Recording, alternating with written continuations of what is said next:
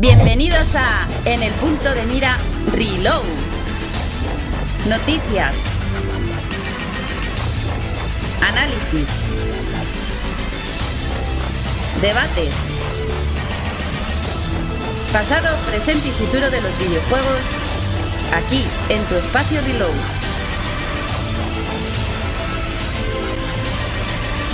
Nosotros no te cobramos por darte placer. En el punto de mira Reload.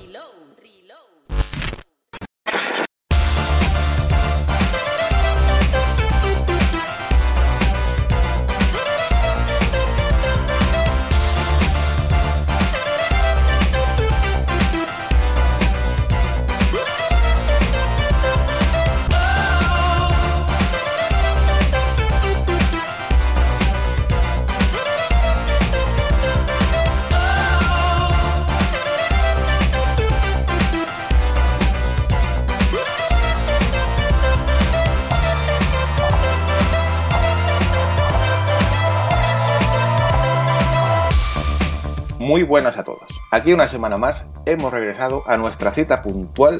Un placer teneros ahí al otro lado. Gracias por sacar vuestro ratito y esperemos que este ratito ayude a pasar esas horas que esta cuarentena nos está ofreciendo y sobre todo a la gente que ahora vuelve al trabajo. Y eso es de agradecer porque tenemos algunos compañeros que ya están notando eso, de volver un poquito, poquito a la normalidad y esperemos que pronto pues estemos todos en las mismas condiciones.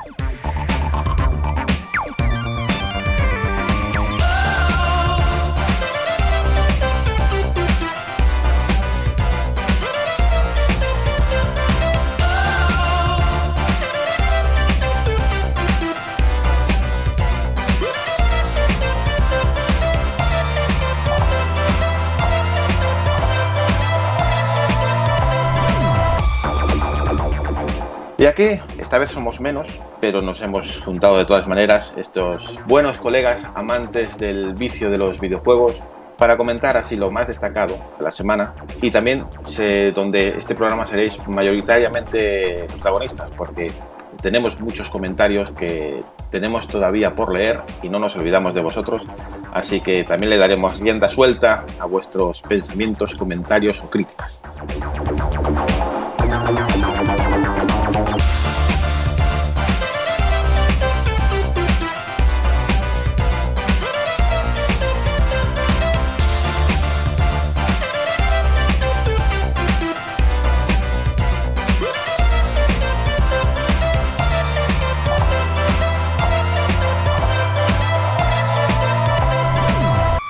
Y sin más, pues presentar a mis buenos amigos Ken, que está aquí de vuelta ya después de una semana de trabajo, ¿eh? Ya has vuelto a, la labor. Sí, muy buenas a todos, un placer estar aquí con vosotros por supuesto y la verdad que sí, ya llevo una semanita currando.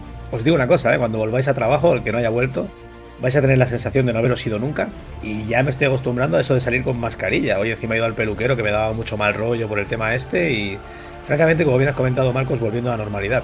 Y ahora entrando en lo que nos interesa a los videojuegos, creo que ha sido una semana con cosillas muy interesantes y estoy con muchas ganas de, de poderlas compartir con todos vosotros. Pues me alegra, me alegra que ya estés de vuelta un poquito a la normalidad.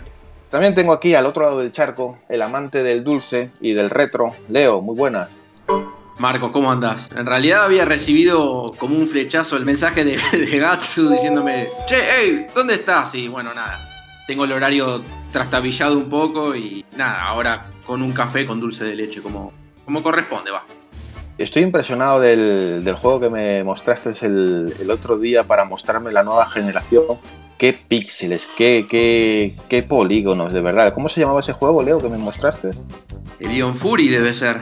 ¡Ay, ay! Qué, qué, qué glorioso! Eso, sí, eso yo no sé si lo consigue mover una PlayStation 6 o una Xbox todavía siguiente generación. Es que es una, una cosa gloriosa. Tú cuando no, muestras pero... nueva generación la muestras de verdad, ¿eh? Y sí, eh, mira, con un motor que tiene ya 24 años, el Will. Así que, nada, pero sí. es un juegazo.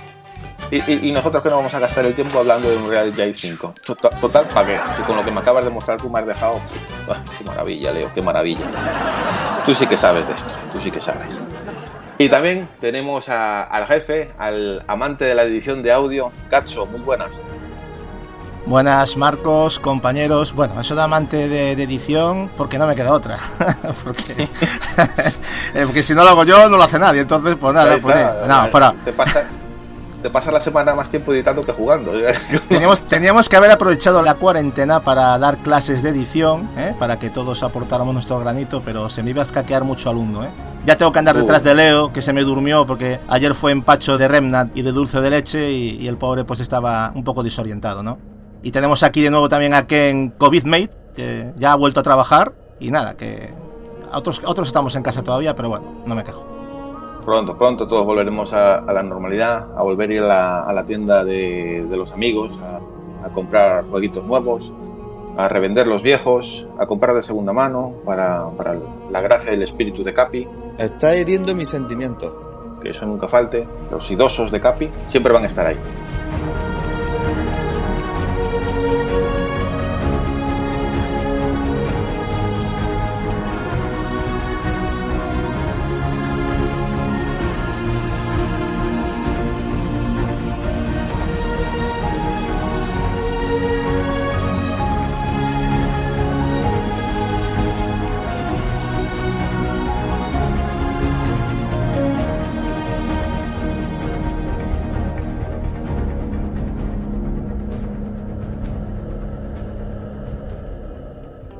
Y nada, el menú de, hoy que tenemos para, degustación, un Real Engine 5 que se nos ha presentado y una opinión sobre ese tráiler que para unos ha sido glorioso, para otros ha sido un gran downgrade, que es Ghost of Tsushima, a ver qué nos ha parecido.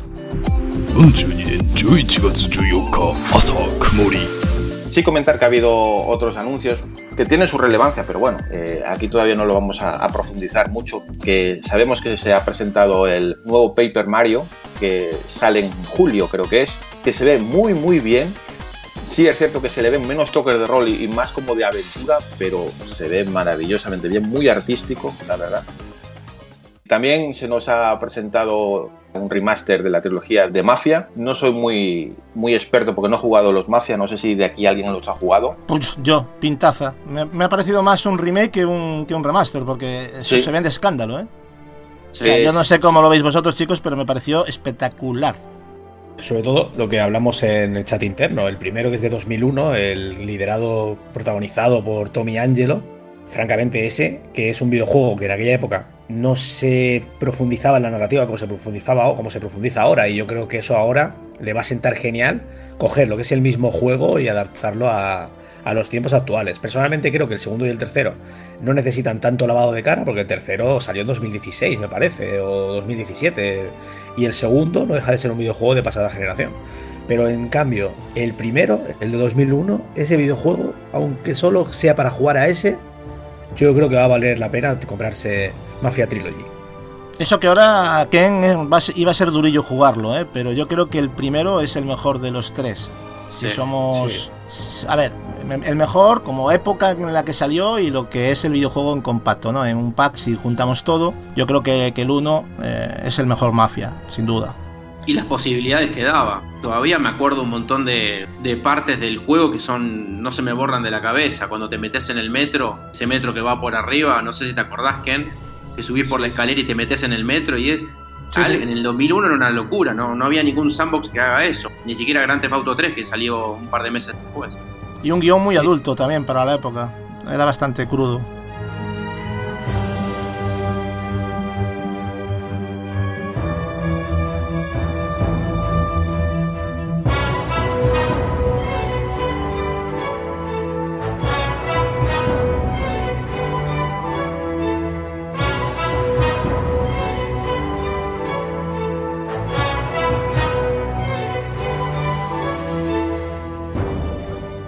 Videojuego se tomaba muy en serio a sí mismo, en, lo que es el guion, en lo que es la narrativa y cómo, de hecho el videojuego me gustaba mucho, ¿no? Cómo se, se estaba explicando desde el futuro, eso se sabe desde el minuto uno, ¿no? Se narraba en primera persona al protagonista mientras estaba explicándole, digamos, al sheriff, al policía, todo lo que había sucedido.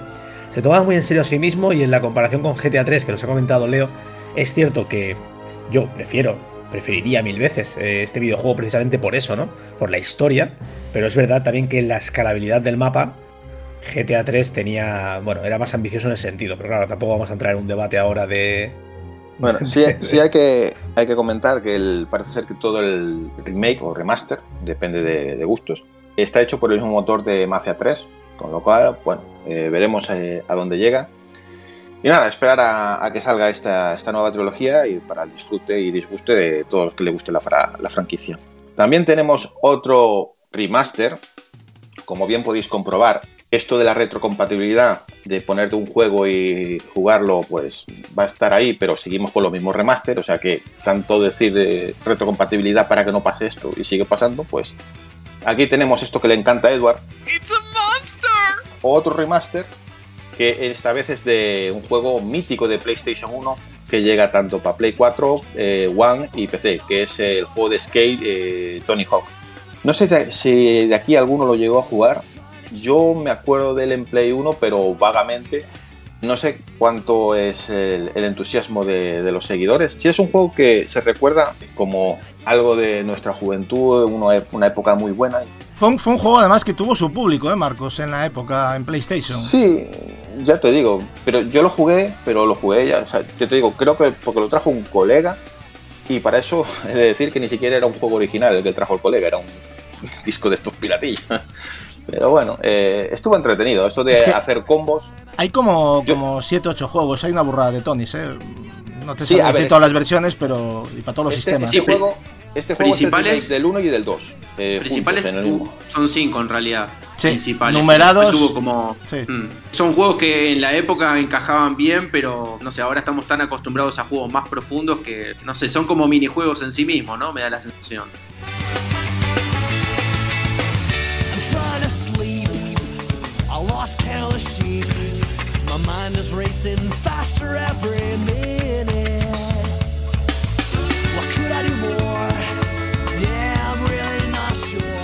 Yo lo que recuerdo de él es pasar buenos ratos y buenas risas. También te digo que era bastante crío y lo de hacer combos es lo que hacen los críos en, en esta época, ¿sabes? Cuando, cuando salta tú le das a todos los botones a ver lo que sale. y así es como jugábamos. Y bueno, buenas tardes con acompañados del juego, las Coca-Colas. Bueno, y, y, y yo me estoy imaginando al pobre Tony Hawk desde el asilo aplaudiendo. Se me ha acordado de mí otra vez. Fantástico. Pero bueno, lo vuelvo a recordar. El juego sale para Play 4, One y PC. Ah, en la Epic Game Store. ¿eh? En PC, en la Epic Game Store. En principio, vamos.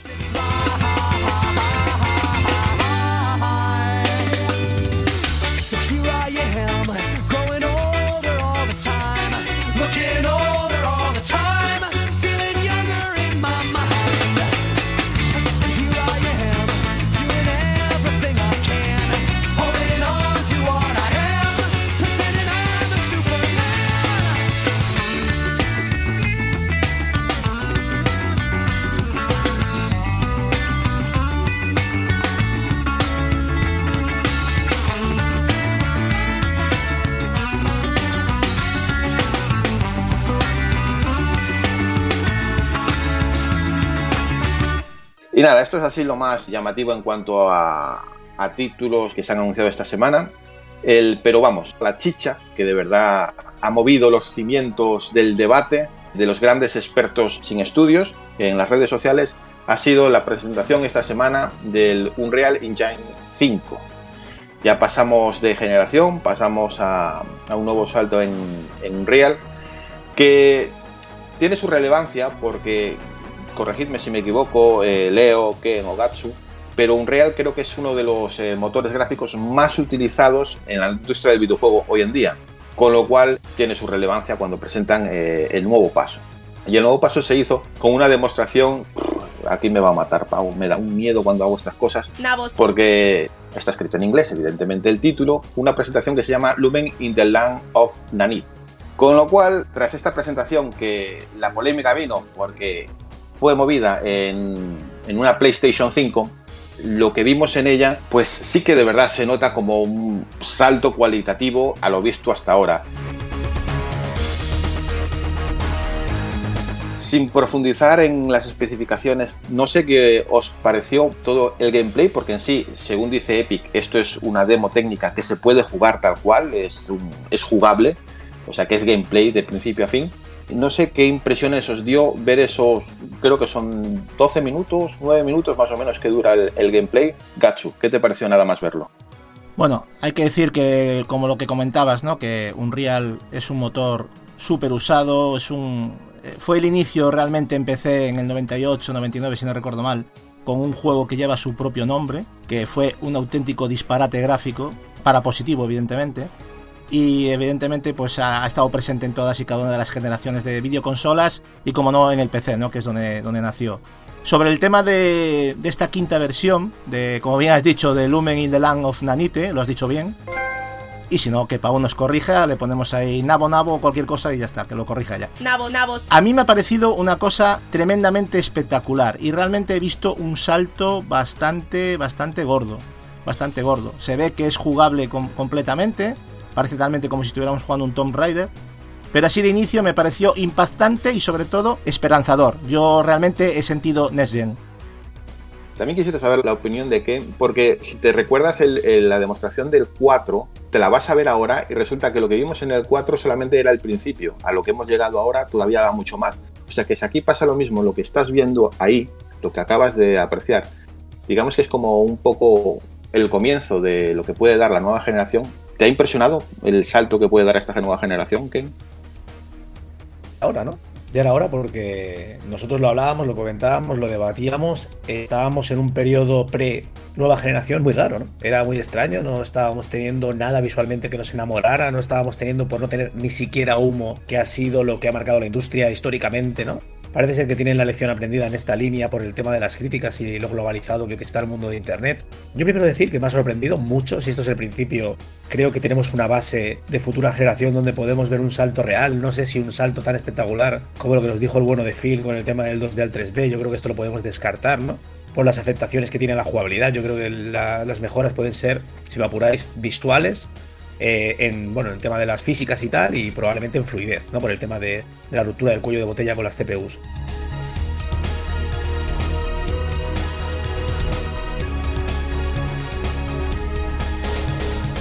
Yo quisiera añadir, si me permites, Marcos, dos puntualizaciones más de la información. Este motor gráfico del Unreal Engine 5 saldrá a finales de 2001, uh -huh. es decir, nos tiraremos un añito de nueva generación, donde el Unreal Engine 5 como tal todavía no va a salir. Y en esta línea también decir que las novedades concretas más importantes son una geometría de micropolígonos conocida como una NIT y un lumen de nueva iluminación global llamada concretamente Lumen.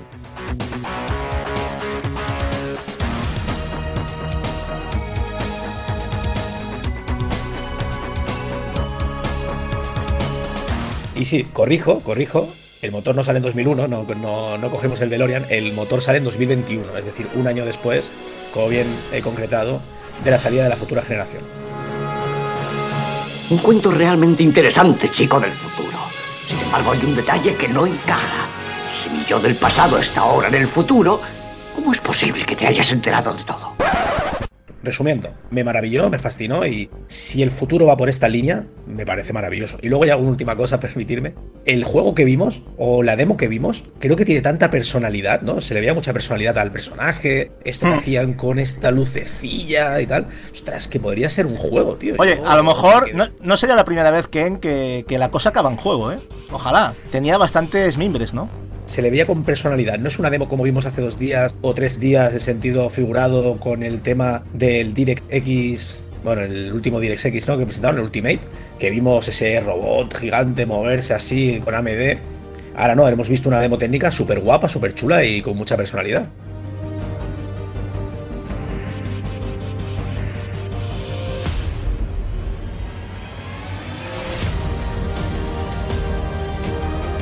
Comentar también eh, que este Unreal Engine 5, evidentemente, una vez que salga en 2021, después de coger el DeLorean, digamos que va a estar disponible para todos los, los sistemas, tanto PlayStation 4 como One, como Play 5, como toda la serie X, S o lo que sea, en PC, Mac y hasta los teléfonos que tenemos al lado. Hoy, precisamente, cuando hacemos este programa, han especificado, porque no lo dijeron en su momento, que también Switch podrá utilizar este motor y que todos los trabajos realizados en, en Unreal 4 pueden ser fácilmente pasables a 5, añadiendo todo lo, lo, nuevo que quieran. Leo, con toda esta información, con todo lo que has visto, ¿te impresiona el salto que puede dar la nueva generación? Yo voy a decir lo mismo que, que había dicho hace un tiempo. Yo veo como muy desigual la carrera de los gráficos. Yo creo que no todos los estudios van a poder llegar al- a la calidad que vimos en el video este del Unreal Engine 5. A mí me sorprendió, pero no tanto, porque me acuerdo que con el Unreal Engine 4 la propia gente de Epic, me acuerdo que había postado yo un video en el grupo cuando estábamos pasando las noticias, el grupo personal, con el Unreal Engine 4 cuando vimos esa especie de desierto con piedras, que no me acuerdo, creo que Gatsu y yo estábamos hablando sobre qué bien que se veía con el Unreal Engine 4, que es el anterior. Y no, yo a ver, yo lo vi como un Tomb Raider alternativo, pero no me sorprendió, pero sí me sorprendieron las declaraciones de Tim Sweeney y del equipo, que no sé si ustedes siguieron al detalle todo lo que estaban diciendo ellos, porque una de las cosas que más me pareció atractiva, que tiene que ver un poco con lo que digo yo, de que no todos los estudios están a la altura para sacar el jugo a las bondades gráficas de este Unreal Engine 5, es que el motor va a ser mucho más online en cuanto a desarrolladores. No sé si ustedes llegaron a saber, a saber esa noticia, pero como que va a haber un feedback mucho más natural con el tema de los assets, materiales. O sea que si un estudio de repente, o incluso una persona, un desarrollador indie, se pone a hacer, no sé, material tipo mármol o algo que simule, no sé, qué sé yo, eh, una Sí. pared de yeso, Sí, eh, sí. la puede subir directamente al motor y que después los demás desarrolladores puedan compartirlo. Y eso Es- me parece fabuloso porque ahorra tiempo. Es que eso que has dicho, Leo, viene a, viene a explicar lo que es la- la- las tecnologías nuevas, que una de ellas es la nanite y la otra es la lumen, ¿no? Pues la nanite precisamente explica lo que tú bien estás diciendo, que va a poder crear geometría fotorrealista con esos assets, que ellos lo denominan como geometría micropolinal virtualizada. Y esto va a permitir importar billones de polígonos en tiempo real. O sea que con eso vamos a decirle lo primero, adiós al popping y sobre todo a las molestas cargas progresivas de texturas, que como sabéis es algo que, que pasa bastante, ¿no? Y, en el Unreal la verdad es que lo viene, lo viene padeciendo de hace tiempo, luego hay programadores que lo trabajan mejor, otros peor, pero es un problema propio del motor, ¿no? A mí lo que me llamó la atención fueron esos comentarios que pasaron muy por debajo cuando estaban hablando entre ellos, que estaba Geoff Kingley. Y que me. A ver, eh, Epic ahora están con este juego Fortnite, que es un juego como servicio hecho y derecho, que es un juego online de pe a pa. Y lo que me llamó la atención de que al propio motor, a este motor nuevo, lo van a tratar como si fuera un motor online. O sea, eh, ¿qué es lo que acabo de decir? Que cada Eh, Leo, persona va a aportar. A ver, eh, según entendí y según comentan por ahí, en el sentido del online es colaborativo. Te voy a poner un ejemplo.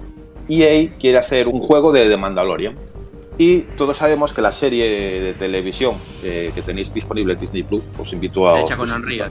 Exacto, está hecha con Unreal. Todos los escenarios. Si veis cómo se hizo la serie, que está disponible también creo que en Disney Plus, os invito a que os suscribáis. Esto no está publicitado. Veréis el cómo se hace. Que toda la serie está hecha en un escenario eh, en- dentro y está utilizado, todos los fondos son renderizados y hechos por Unreal. Pues un equipo cinematográfico de efectos especiales te diseña e- ese escenario tú quieres hacer el juego y le puedes pedir, eh, por favor, me podéis mandar, los de Lucas, me podéis mandar el escenario que habéis hecho, con todo ese detalle gráfico, con todos esos miles de polígonos. Lo traen y directamente con un clip o moviéndolo, pues todo ese escenario lo puedes pasar al juego.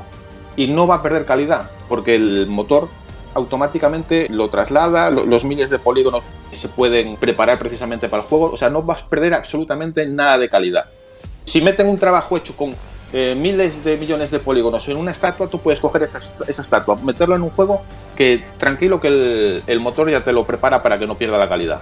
Lo que pasa es que hay que decir una cosa, porque hay mucha gente que se tomó a broma ciertos temas, ¿no? Que lo cual me pareció bastante curioso. Primero decir una cosa que quería comentar antes, que no la quiero dejar atrás. Eh, Phil Spencer ha dicho, a posteriori de, de haber hecho esta presentación del motor, que Microsoft estaba trabajando con Unreal 5 con juegos como Hellblade 2. Y bueno, chicos, eso no es del todo cierto, ya que a día de hoy no está liberada la versión 5.0, está en fase beta y solo la tiene Epic. Y lo que sí está liberado es la 425, que es con la que se está trabajando en Hellblade 2, ¿vale? Yo no sé si fue un lapsus o es que no lo informaron bien, pero eso es así y eso lo, lo tenéis publicado y lo podéis buscar como información oficial. Y me pareció bastante curioso esa... A ver, esa- yo es que creo que con las declaraciones de Phil eh, se malinterpretaron o se tradujeron mal. No lo sé, a lo mejor eso. ¿eh? Lo, No lo lo sé. que, lo que él quiso decir, si vosotros vais y lo traducís bien, lo que él quiere decir que están deseosos de eh, trabajar con esta nueva tecnología. Que ahora mismo están trabajando en Unreal, no dice ni 5 ni 4 ni nada, en Unreal con Hellblade. Y tiene ganas de ver cómo el equipo de Ninja Theory puede sacar las maravillas de esta nueva de todas de, todas maneras la, hay que decir que la 425 que es un poco más avanzado de la 4 que conocemos todos va a ser completamente compatible con la con la 5 es escalable digamos o sea que lo que se esté trabajando ahora mismo en Hellblade 2 luego cuando salga realmente el motor y las nuevas herramientas pues seguramente dará un salto de calidad pero de ahí a que ya estén trabajando no. Y por cierto Sony en esta ocasión para mí ha estado rápida, ya que este pacto con Epic para mostrar el Unreal 5 funcionando en una PlayStation 5 ha sido para mí un golpe en la mesa. Ha sido muy inteligente. No, se han mostrado juegos, pero yo creo que sí hemos podido sentir parte de lo que puede ofrecer la videoconsola, cosa que a mi modo de ver con Series X todavía tenemos dudas, visto el reciente Inside, por lo menos yo, ¿eh? Aunque no nos cabe duda de que se va a ver de lujo también en, en Series X, pero para mí Sony ahí ha estado bien. Así como decimos todo lo que ha hecho mal, para mí en este caso ha estado acertada. Bueno, eh, comentar a todos los que les interese y que les ha maravillado el tráiler de Hellblade 2, comentar que si entráis en la, en la web de Unreal, ahí vais a ver eh, cómo, bueno, qué tecnologías se han usado también para ese tráiler que vimos de Hellblade 2, donde te muestran el trabajo que se ha realizado con otros estudios para, la, para el fotorrealismo y hablan bueno, de eso, de un tráiler eh, con motor de juego, en game, digamos, en una cinemática. Es muy interesante porque muestra nuevas tecnologías que ya están disponibles y que bueno, con el Unreal Engine 5 eh, se multiplicarán todavía mucho más. O sea que el fotorrealismo eh, lo vamos a tener cada vez más, más impregnado con todo lo que, lo que se nos viene encima.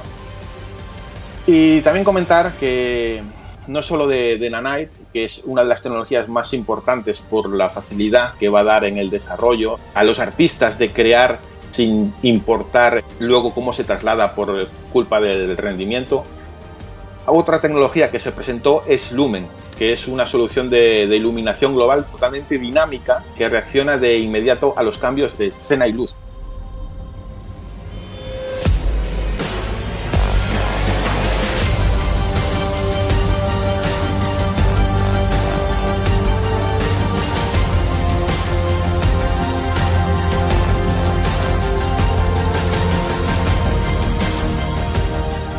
Cuando se dice, bueno, es que esta demo no corría ray tracing.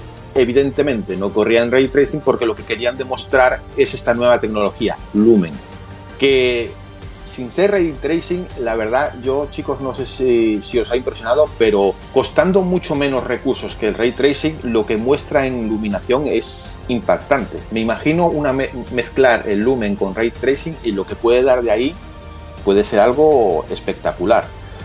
Eh, yo Gatsun, no sé qué tan espectacular te ha parecido a ti lo de la iluminación de Lumen.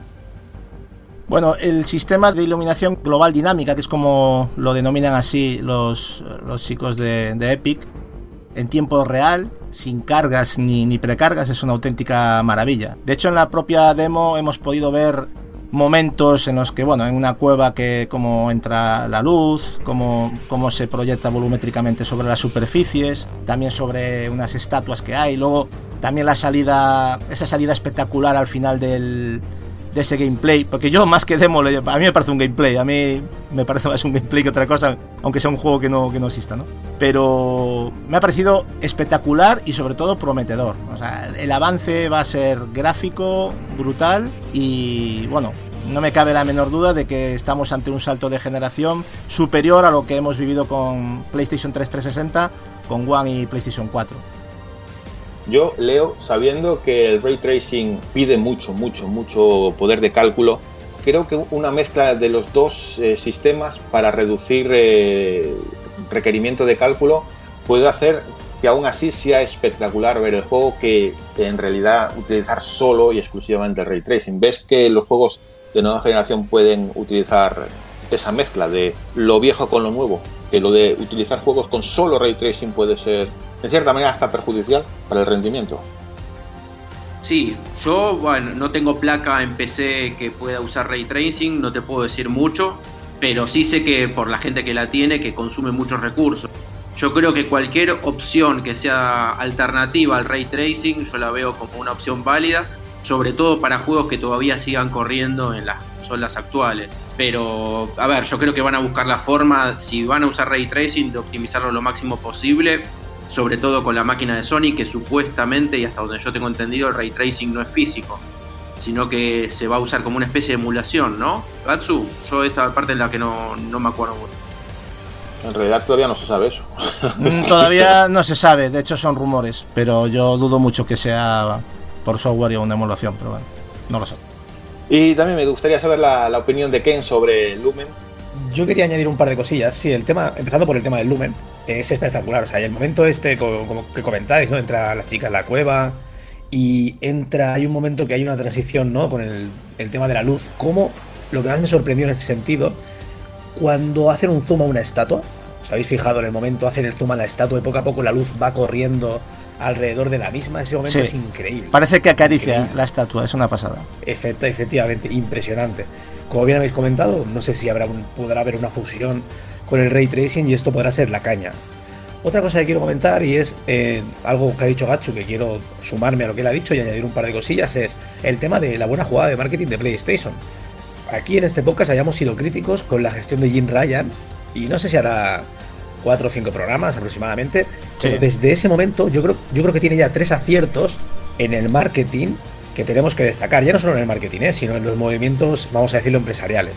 El primero fue el mando, independientemente de que cómo se presentara, yo creo que se presentó bastante mal, ¿no? Tuvo algo así, decirlo mediante un tweet me pareció un poquito frío, pero sí que es verdad que lo que es el mando, el DualSense ilusiona y creo que es interesante, ¿no? Podemos estar a favor de ellos. Otro ha sido cómo, sin comerlo ni beberlo, han cogido con Epic, pim pam pum, ¿eh? y han presentado ahí un videojuego corriendo en PS, bueno, un videojuego, una demo técnica corriendo en PS5 que realmente le ha dado el escaparate que necesitaban.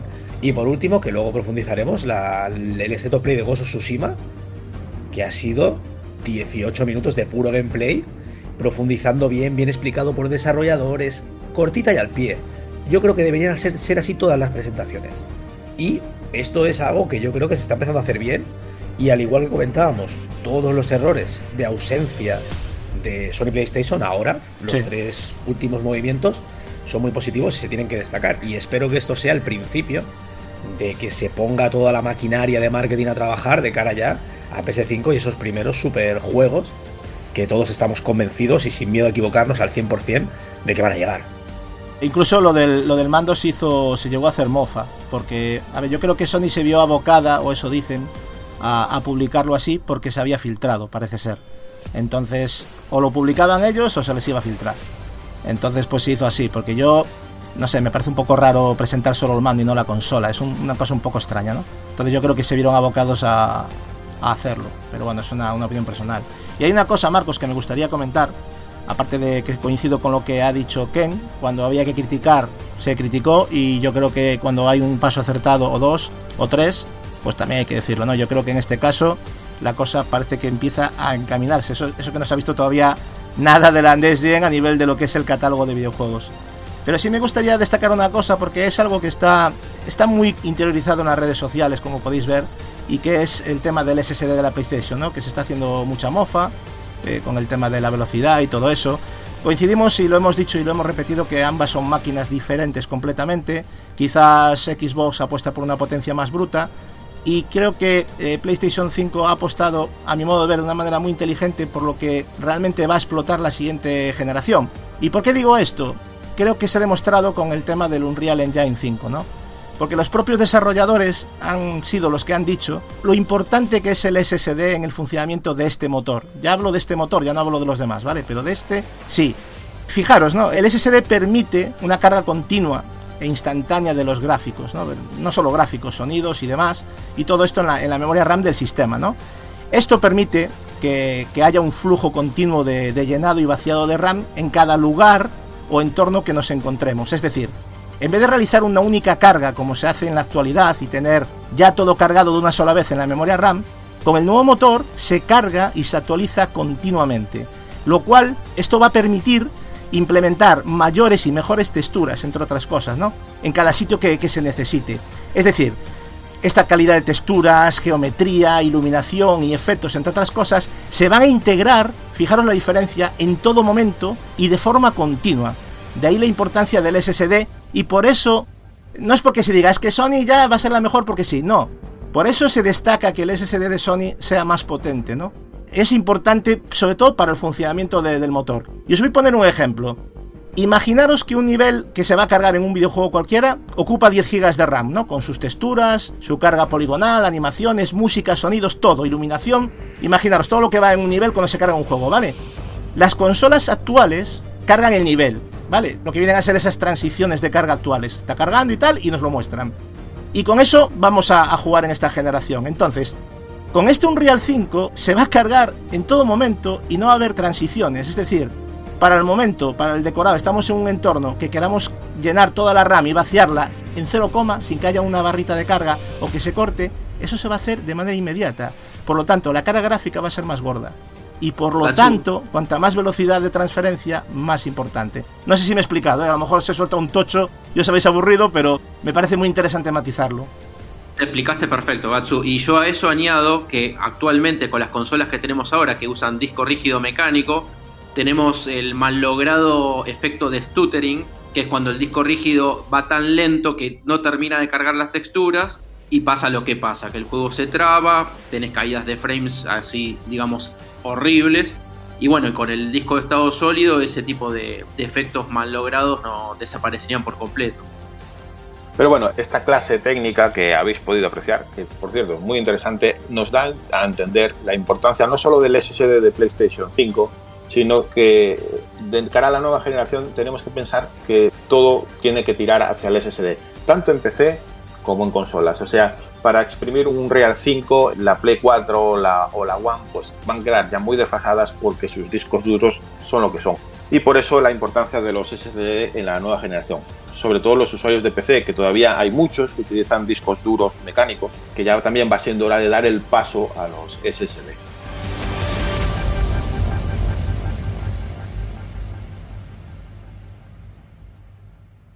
También comentar algo que llamó la atención y es que ellos mismos lo dijeron. Esta demo que corría en PlayStation 5 corría a 2K escalables y a unos 30 FPS. Que la gente dice, es que esto no mira lo que da para, para sí, la Play 5 y tal. Creo que desde aquí podemos afirmar que esto que le, que le pasa a Play 5 le va a pasar a Serie X y le va incluso a pasar a PC cuando tú muestras eh, demasiado poder gráfico, por mucha potencia que tengas, pues eh, tienes que bajar tanto escalabilidad y velocidad. Si pensáis que todo esto lo puede mover a 4K nativos y 60 FPS, una 2080 en PC o una serie X, desde mi modo, eh, humilde opinión, y que me corrija Leo, que es más de técnico y Gatsu, creo que están equivocados. Esta demo también le costaría a una serie X, a una PC con una 2080. Sí, efectivamente. Para que se dé este rendimiento, vas a tener que tener un SSD. Porque si no, ya la forma que tiene de trabajar el motor no va a ir bien si no, si no se tiene una transferencia de datos enorme, como solo te proporciona el SSD. Luego hay varios tipos de SSD. Eh, La PlayStation 5 va a llevar un SSD puntero top que está reconocido como que va a ser el mejor.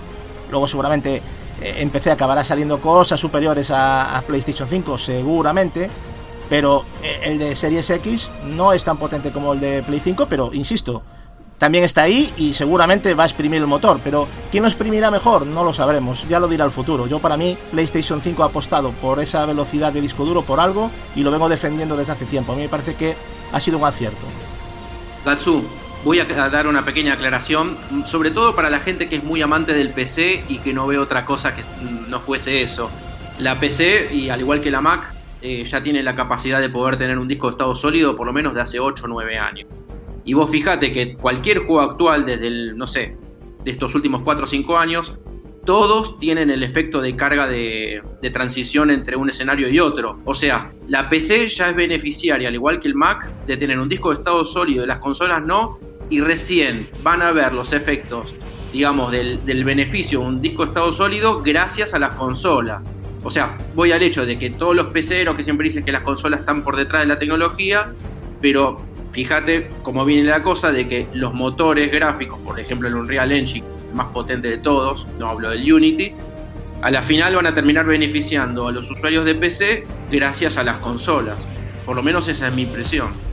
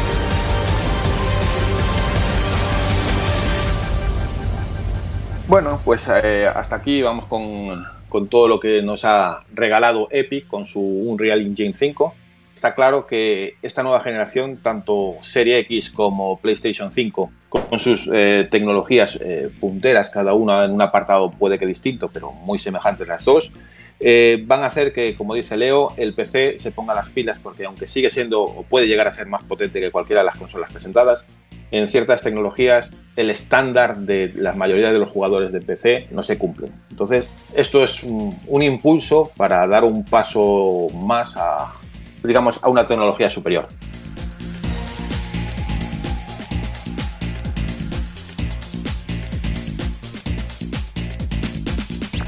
Y nada, a esperar que nos muestran nuevas tecnologías con otros motores gráficos, porque no sabemos eh, cuánto puede dar el del 343 Industries, que también es un motor nuevo, el nuevo motor que estén preparando los estudios de Sony, porque sabemos que eh, tenemos décima de, guerrilla o tenemos el que con el que trabaja eh, Dog. Todos ellos también se actualizarán y tendrán sus propias tecnologías y visto lo que puede hacer Epic, pues a ver qué maravilla nos, nos esperan de los demás estudios.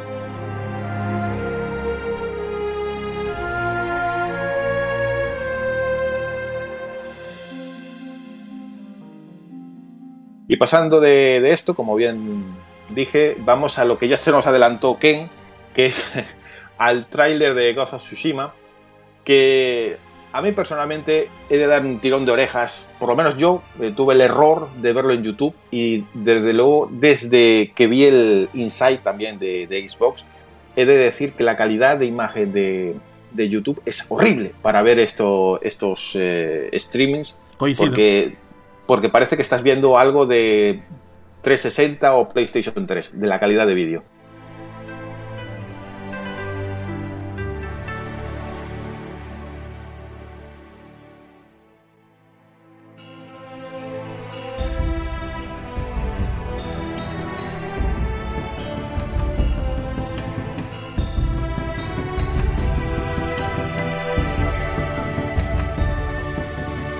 Posteriormente a eso me descargué en buena calidad y en 4K el tráiler y personalmente a mí me gustó mucho lo que vi. Sí es cierto que la coña esta del Assassin's Creed de, Sony parece un poco eso, pero todo lo que es la ambientación y la estética a mí la verdad me ha gustado mucho. Y sobre todo lo que más me ha enamorado, no sé vosotros, ya me diréis cada uno, es su banda sonora. Lo poco que se ha escuchado ahí es, uff, buenísima.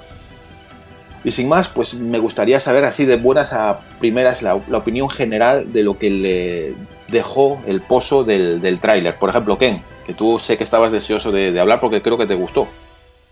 La forma en la que lo mostraron me, me fascinó. Yo creo que es un videojuego que voy a adquirir casi con total seguridad día uno lo que más me gustó, así en general, sin profundizar, luego ya si queréis, eso ya tú mandas, Marcos, sobre todo la importancia que le van a dar a la exploración, me parece un acierto en muchos videojuegos de mundo abierto, porque sí que hay algunos que da la sensación de que el mundo es muy estéril, ¿no? Y que al final tienes que ir del interrogante, del interrogante A al interrogante B, pasando por la principal y por la secundaria y por el atalaya de turno, pero da la sensación por lo menos cómo lo explicaron y por lo menos lo que se veía, ¿no? Más orgánico, fijándote en la naturaleza, ves una hoguera que tiene, digamos, el humo saliendo para arriba, ves un zorrico que te lleva para una zona secreta y que toda esta exploración tiene premio, ¿no? Te dan una habilidad, te dan un traje mejor, porque luego tienes la posibilidad de la personalización que también me pareció muy interesante, ¿no? Que tú puedas ser más ninja o más samurai, en este caso el tema de ninja, el sigilo, lo denominaban fantasma. Todo esto me moló. El sistema de combate He estado leyendo por ahí muchos tweets, he estado escuchando a mucha gente que lo quiere comparar con Assassin's Creed. el sistema de combate yo lo veo novedoso. O sea, no recuerdo ningún juego que tenga ese momento de precisión, esperas y haces instant killers de manera consecutiva, de esa manera.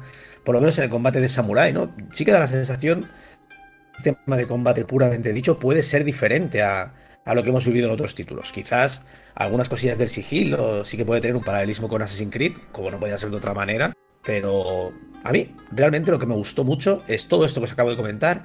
Y por último, y lo que más me gustó, es el mimo extremo por los fans de samuráis, de, bueno, del género, se llama lo más japonés, por este toque más oriental, llámalo manga, llámalo anime, llámalo pelis de samuráis como ellos no lo quisieron vender. Ese mimo, hasta el punto de garantizar que todos y cada uno de los usuarios lo van a poder jugar con el doblaje en japonés. Y estos detallitos, para mí de verdad, me quito el sombrero, me vendieron Gozo Tsushima. Bueno, ya, tenemos a un, comprador, claro, tras ver el, gameplay. Quisiera saber, eh, Leo, cómo lo ha visto, porque para Leo tienen un especial filtro de Kurosawa, porque nos lo vendieron así al final, con si eres amante de Kurosawa, pues ahí te lo puedes jugar enterito. Sí, igual la opinión que yo tuve en el grupo interno de WhatsApp no fue muy positiva. Yo tiré la bomba, ni bien vi el video de que me pareció que hubo un downgrade medio grosero, pero bueno, después me tuve que rectificar un poco porque lo tuve que ver en mejor calidad. Eh, lo que sí puedo decir de que el gameplay, el, por lo menos el, último que de esta semana, comparándolo con el 2018 hay, hay leve, una leve diferencia, pero en los escenarios que se digamos que la jugabilidad se cumple de noche, es como que el pasto está más, más chato. De día se ve espectacular. Yo, por lo menos en el gameplay este, a ver, yo me quedo mirando los detalles. Yo soy en ese sentido medio como Gatsu. Yo veo una casa de madera, me quedo mirando el detalle de la madera, si se parece madera, si el pasto y el foliaje se mueven más o menos natural.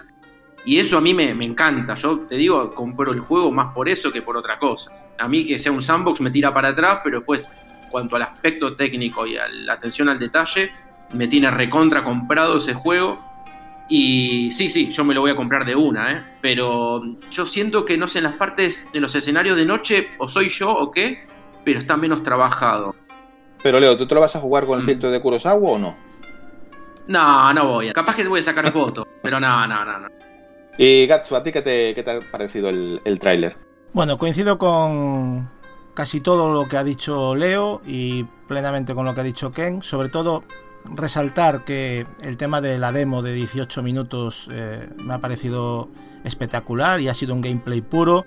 Aparte muy bien escogido porque se ha centrado en el gameplay, no, no hay spoilers, o sea, para mí acertadísimo el diseño y cómo lo fueron poniendo por tramos, ¿no? Diferentes apartados del videojuego. Y bueno, no podía ser menos con este videojuego que yo creo que es el más esperado del año en este catálogo extenso que tiene PlayStation 4.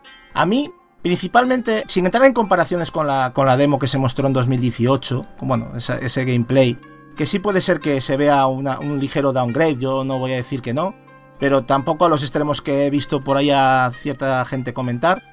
A mí me ha vuelto a llamar de nuevo muchísimo la atención tanto esos escenarios vivos, porque esa es la palabra, vivos y detallados, que me recordó mucho a The Witcher 3 en su momento, ¿no? Cómo, cómo se mueve todo.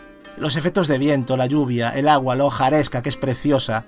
Esas partículas que salen por todos lados y con cada cosa que, haces, ¿no? Las animaciones propias en combate de Jin y como bien dijiste tú, Marco, su, increíble banda sonora, que tiene una estética eh, muy al estilo de esas películas de samuráis clásicas, ¿no? Me pareció espectacular.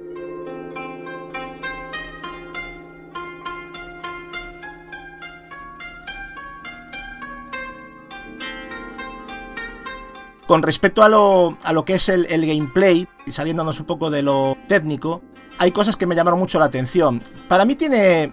No es un hack and slash machacabotones, eso quedó creo que bastante evidente. Para mí tiene un enfoque más cercano a, Sekiro de Front Software. Pudimos ver posibilidad de hacer parry al enemigo, desviando el arma y matándolo de un golpe, desviar incluso hasta flechas con la espada. Se ha visto un combate muy rápido y letal, tanto dentro del sigilo como en el combate normal. Podemos matar enemigos de un golpe si atacamos en el punto y el momento adecuado. A mí me ha parecido a nivel eh, jugable muy bueno. La gente lo compara mucho, como decías tú, Marcos, con el tema de Assassin's Creed, pero yo lo veo más un Tenchu. Aunque Tenchu era de ninjas, no era samuráis, y tocaba el tema de la mitología japonesa, pero yo lo veo más un Tenchu que, aunque el techo era cerrado, tampoco era abierto, pero me, huele más a Tenchu que a, que a propio Assassin's Creed.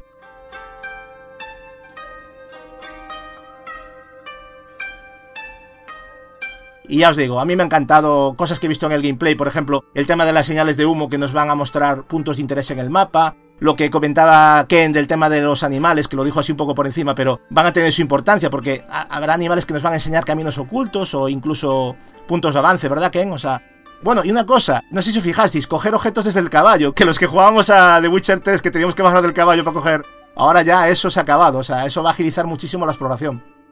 Yo quería añadir, si me permitís, un, par de cosillas. Eh, la primera, una reflexión del tema del downgrade, que concretamente creo que con Gozo Tsushima se marcó una especie de, de punto de inflexión, ya os lo explico.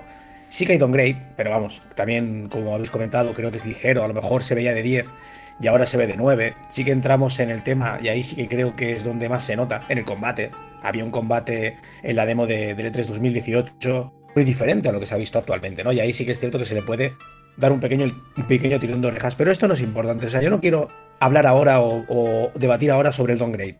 El punto de inflexión que tuvo Sony para mí PlayStation fue S3 2018, el hecho de no tener material para enseñar y tener que inventarse o tener que crear una demo o un gameplay importante, interesante de Gozo Tsushima, un gameplay importante, interesante de The Last of Us Parte 2, que hemos visto con el tiempo, que sí que se podían corresponder con la realidad, pero que no lo eran, es para mí el hecho que Sony dijo, a partir de ahora cerramos la paradita del E3 y cuando tengamos algo que mostrar, hacemos un State of Play de 18 minutos y mostramos la realidad. Es decir, yo creo que se han acabado los downgrades en Sony PlayStation y en 2018 creo que nos vamos a cobrar las últimas víctimas. Para mí, y esto lo quiero destacar, esta reflexión la quiero destacar y encima también quiero hacer un vídeo de esto en mi canal, porque creo que es interesante es creo que es lo más importante y lo más positivo que podemos sacar de un downgrade que, insisto, para mí existe, pero no lo veo significativo. El videojuego se va a seguir viendo maravilloso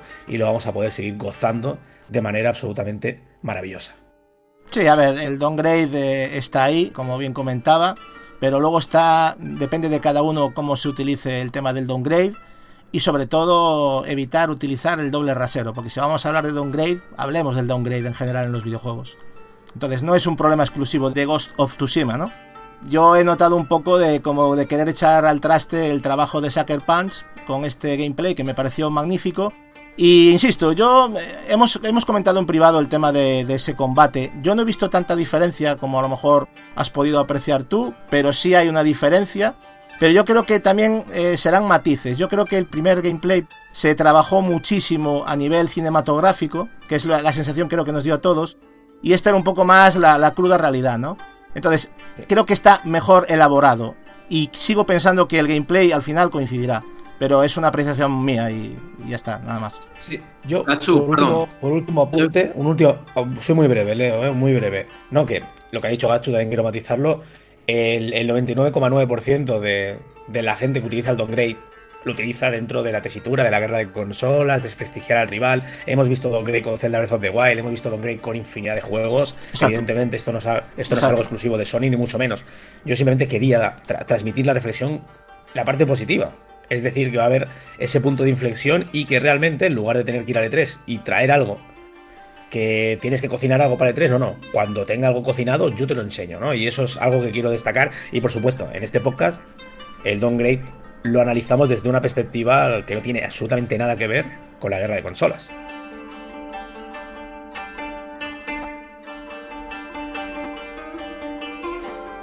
En el gameplay del 2018, cuando el protagonista remata a uno de los enemigos, que le clava una espada por la espada estando en el piso, y después ese detalle de que saca la espada ensangrentada y la limpia con la mano, ¿vos creés que eso va a estar en el juego final?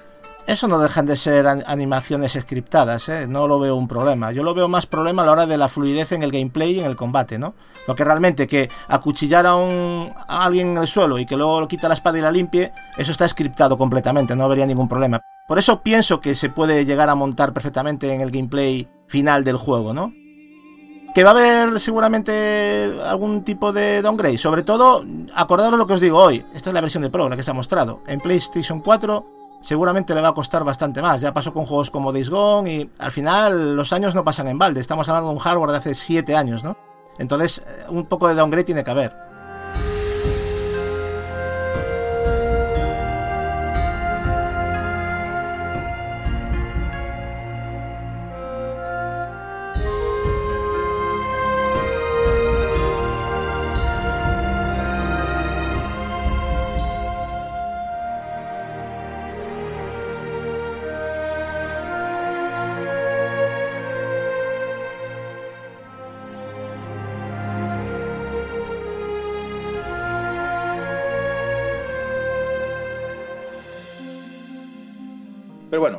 Hasta aquí nos ha llevado este, esta, pequeña opinión sobre qué nos ha parecido el, el tráiler de Ghost of Tsushima. Eh, ahora nos queda jugarlo, que estará ya en el mes de julio disponible también para vosotros junto con Paper Mario. O sea que es pedazo mes, Paper Mario y Ghost of Tsushima para lo- los jugones que les gusten esos títulos.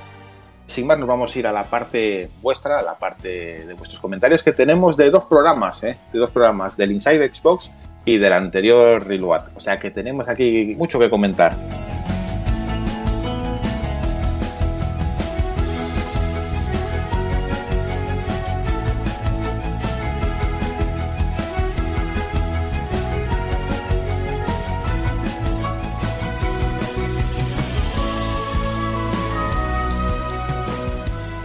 Y nos vamos para allí después de este eh, scriptado de Gatsu que yo hubiera dicho encriptado y vosotros lo hubierais entendido perfectamente. Sí, es por tocar las narices, básicamente, Marcos, ya lo sabes. Vámonos, vámonos a desencriptar eh, los comentarios de, de los oyentes de anteriores eh, podcasts. Vamos para allá.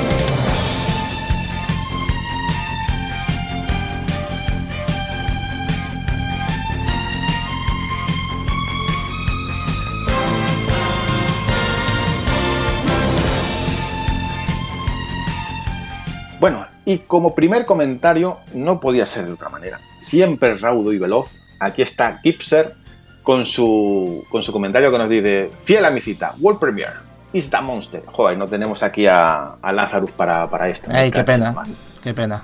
It's a monster. Gracias por nuestra cita semanal, chicos. Sois mi códice consolero. Mm, uf, eh, somos algo muy importante en tu vida, lo, lo sabemos. Bueno, ¿para qué nos vamos a engañar? Somos importantes, somos demasiado buenos. ¿Para qué nos vamos a engañar? Las cosas como son. Y Hay mientras, y mientras, mientras nos escribe esto, nos roban las habitaciones. Y es que es un, Eh, es un jeta. no, eh, no eh, Es, es un jeta, es un jeta. Ya sabes cómo se pone. Un grande, Gipser. Grande. Eh, También tenemos un comentario de El Friki de Acero. Ponte el hombre de acero ya, para, para, para, ¿para qué vamos a andar con chiquiteces? Que nos dice, gran programa como todos los que hacéis. Marcos, creo que eh, no eres el más indicado para meterte con Lázaros y Leo cuando vas por delante de ellos en el Game Store de este mes. Ah, voy por delante. Bueno, pues que aprendan, que aprendan. Espero que se haya notado el troleo, siempre. Tranquilo. Bromas aparte, una vez más, habéis amenizado mi jornada laboral y uno de los mejores podcasts de videojuegos. Modestia aparte, lo, lo sabemos, lo sabemos. Menos mal que volvemos a tener fecha para The Last of Us, que ya me iba a dar algo. A ver qué nos muestra Microsoft el día 7, viva Xbox. Bueno, está claro que este... Al final ha jodido con lo de Viva Xbox, pero bien, le agradecemos el Ya. comentario. se nota que el, eh, que el comentario fue antes de, del Inside, pero bueno, hay juegos. Eh, en ese Inside ha habido juegos, algunos más, otros menos interesantes, pero bueno. Para Leo le vale, porque son indies. Entonces, eh, eso es algo que nos alegra a todos. ¿Verdad, Leo? Sí, sí, y sobre todo me quedo con lo del Gamerscore, porque este mes eh, doy pena. Así que, bueno, cuando lo escuché me, me hizo mucha gracia. Yo no me, había, no, no me había ni percatado, la verdad. Perdona, eh, pero Leo, cualquiera al lado de Lazarus, cualquiera damos pena, ¿eh? O sea, en Xbox, o sea, yo cada vez que miro su GameScore y veo el mío, digo, mm, bueno, a ver, que no pasa nada, que yo no me fijo en esas cosas, pero, pero que sí es evidente que Lazarus es que vicia y solo Xbox, evidentemente, Le gusta porque si no. le gusta jugar. Pero es Bueno, una pasada eh, está. y yo, Es- yo lo es- admiro, yo lo admiro. Es su, es su plataforma preferida. Yo es que divido, yo, La- yo divido muchas plataformas y. Pero no, pero fuera coñas eh, es una pasada. Lo de Lazarus es increíble. Sí, sí, que te digo, además es su plataforma preferida y hace muy bien. Yo lo que pasa es que como pico de aquí y de allí, pues así. Claro, no se puede tener, no se puede tener en todos. Seguramente Lazarus si enciende la, la PlayStation 4 algún día, eh, si no le peta, seguramente él daría vergüenza también ahí, pero bueno, claro, normal, no lo para, utiliza. para invierno, para la para invierno, para la calefacción. Vamos con el siguiente comentario que es de Mar Igones, que nos dice, porque sé la broma que estaba poniendo con el, con el, con el nick, por eso lo he dicho así. Nah, esta chica, esta bien. chica es muy maja, eh, cuidado, no te metas con ella, eh. Marigones, marigones y no, y vamos a decirlo así, porque ya, estáis- ya sé lo que estáis pensando, que sois unos pervertidos. Y nos dice, no imagináis lo mucho que me alegra que os guste la edición física de Daymar eh, 1998 y eh, Ancestor Legacy. Saludos. Tenemos que decir que de, de Daymar tenemos un análisis pendiente, ¿verdad, Ken? Y Gatsu, tenéis ahí un análisis pendiente. Sep, sep, sep. Efectivamente, Sí. Ken, tú mismo puedes detallarlo. Cuando queráis, la verdad que el juego, a ver, eh, como introducción a lo que vendrá en el análisis, si eres amante del género survival horror y amante de Resident Evil, creo que el videojuego cumple y mucho, pero sí que es cierto que hay que tener en cuenta las limitaciones que tiene, porque no deja de ser un videojuego independiente. Exacto, hay que ser consciente de ello, que es un juego indie, digamos. Vale, luego tenemos otro comentario de. Estás, también suele ser muy, muy puntual, ¿eh? Suele estar, comentar bastante. Eva eh, Farto Orozco, que nos dice: Se os nota muy emocionados con el anuncio de Assassin's Creed Valhalla. Tengo a mi hijo preguntando cada día si falta mucho. Visto la ilusión que os ha generado, os tiro la pregunta: ¿Cuál es vuestro Assassin's Creed favorito y qué época histórica, en qué parte del mundo os gustaría que fuera la siguiente? Personalmente, el, mío, eh, digamos que mm, Origins en Egipto es uno de, de mis favoritos. Y la parte histórica que me gustaría que, que tocaran, pues no te sé muy bien, pero me gustaría algo en, eh, en España. No como la película, que lo de la película fue un Cristo, pero bueno, me gustaría algo en España sobre todo. Cuidado, la época col- colonial española puede ser muy interesante también. También, también. Pero bueno, quisiera saber, por ejemplo, Leo, la tuya, cuál, cuál es el- la época que más te gusta y cuál te gustaría que, que hiciera.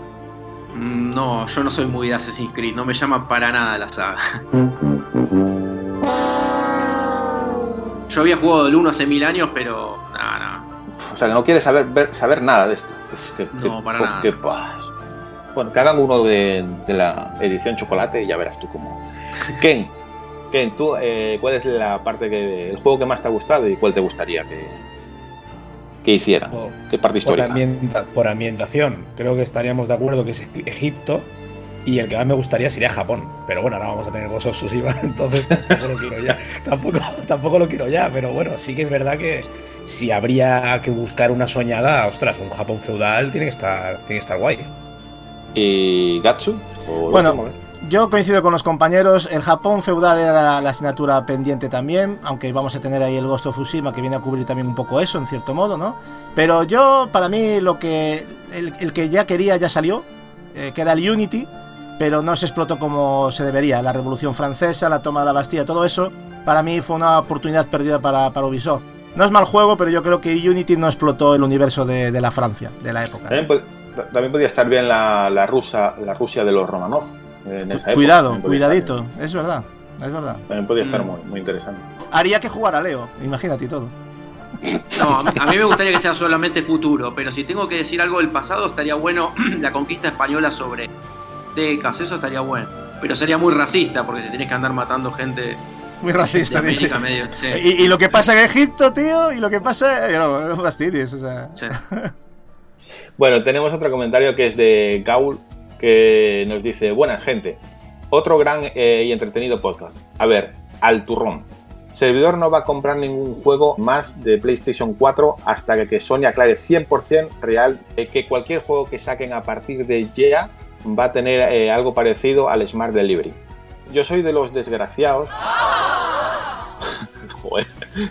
que se compran todas las consolas día uno y ya eh, bastante pasta me dejo con el vicio, como para pagar doble.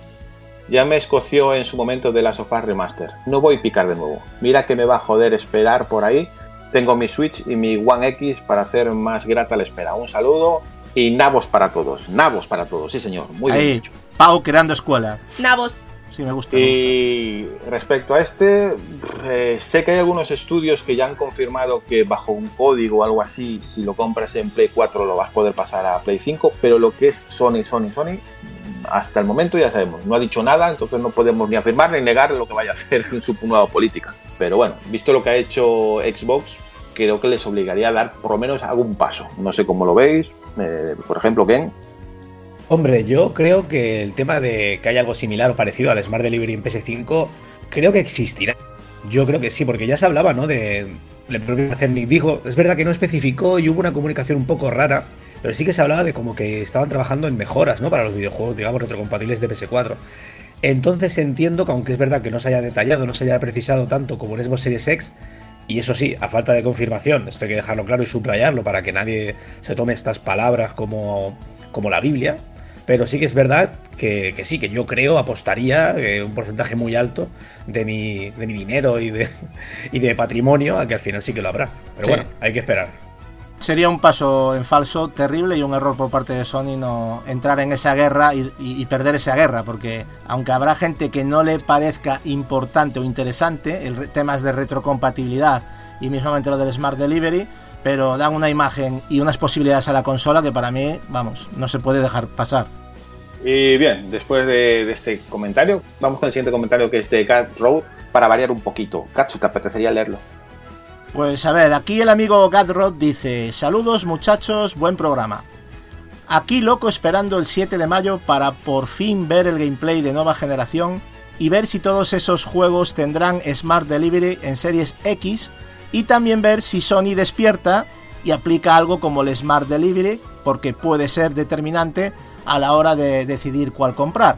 Yo al menos siempre las compro todas, pero sé que no todos tienen esa oportunidad y ahí estará la diferencia. Bueno, eh, lo que comenta, gracias por el comentario, Gadrod. Lo que comenta Gadrod es justamente lo que acabamos de explicar ahora, o sea que creo que queda también respondido, ¿no? Esperemos que, que Sony no meta la pata en este, en este asunto. Hay mucha gente interesada en ese Smart Delivery. ¿eh? Quiere que, que todos ah, mira, eh, ahí lo se tienes. apliquen en o sea, todas, ¿eh? ah, Ahí lo tienes. Pero bueno, lamentablemente hasta que Sony hable no podemos decir mucho más. Solo esperar y, y que sea pronto. Eh, siguiente comentario es otro que muy habitual de aquí, Javier Ma, que no sé, Ken, ¿te gustaría leerlo? Por supuesto que sí. Vamos allá. Buenas gente, de nuevo felicitaros por el podcast, es como ver esas buenas pelis que te gustan y se te pasan dos horas volando. Dicho esto, paso al comentario. Creo que se ha hecho un daño terrible a The Last of Us 2 con las filtraciones y me pongo, de ejemplo, The Last of Us me gustó mucho y creo que está entre los mejores videojuegos de la historia, aunque no está en mi lista de juegos favoritos. Por este motivo, no resentí la tentación de mirar los spoilers, a ver qué tan grave era la cosa y bueno, para mí, se han cargado la historia, repito. Para mí, no quiero decir que sea mejor o peor, pero por lo poco que vi, no me gustó nada. Ya el día 1 no me lo voy a pillar, y seguramente haya más gente que piense igual que yo. Y tenía claro que me lo iba a comprar el día de salida, pero ahora me esperaré a ver qué pasa, porque en este juego lo que más me interesa es eso, su narrativa y pedazo de historia. Y ahora ya no sé ni siquiera si lo llegaré a comprar. Ojalá el juego sea un pepino, mantenga el nivel de la narrativa y podamos disfrutarlo tanto como el 1.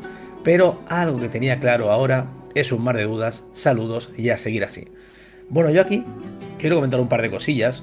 Independientemente de que te hayas podido enterar algo de- del videojuego, yo me he enterado de cosillas, como bien sabéis, por culpa de mi canal y sobre todo más, más que de mi canal, de la gente ¿no? que ha entrado a, a spoilear.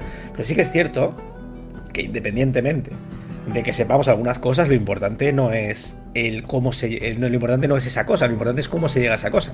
Y os pongo un ejemplo claro, en la primera trilogía de, Star Wars sabíamos perfectamente quién era Darth Vader. Y en la amenaza fantasma vimos a Anakin de pequeño y bueno, la gracia no era que se convirtiera en Darth Vader, sino cómo se iba a convertir en Darth Vader, ¿no? Para mí, eh, algunos de los spoilers que me he comido para nada me van a empañar la experiencia, ya que sobre todo estamos hablando, estamos hablando de un videojuego donde el apartado narrativo es importantísimo. Yo lo he dicho, por activa y por pasiva, que es importantísimo, pero también está el apartado jugable, que también es importantísimo y sobre todo lo tenemos que disfrutar y gozar muy fuerte el próximo mes de junio. Yo eh, completamente de acuerdo, Ken. Yo no podría añadir ni quitar nada de lo que has dicho. Pero bueno, es respetable, ¿no? Él pues ha llevado una, una, decepción, pero yo creo que sí es cierto que The Last of Us tiene una carga narrativa importante, pero lo que has dicho tú lo explica al detalle como lo que yo pienso. Pero también no nos olvidemos de esa parte jugable, que yo creo que va a pegar una gran evolución a nivel combate y de lo que es gameplay. Ya lo veremos.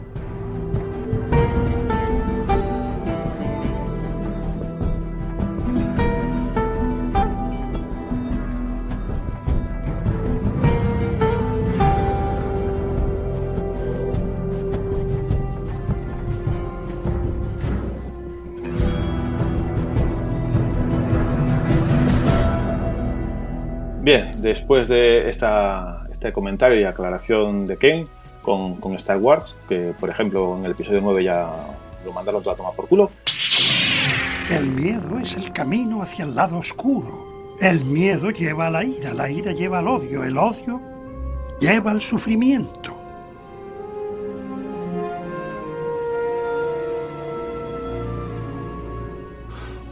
Percibo mucho miedo en ti. Vamos con el siguiente comentario que leo.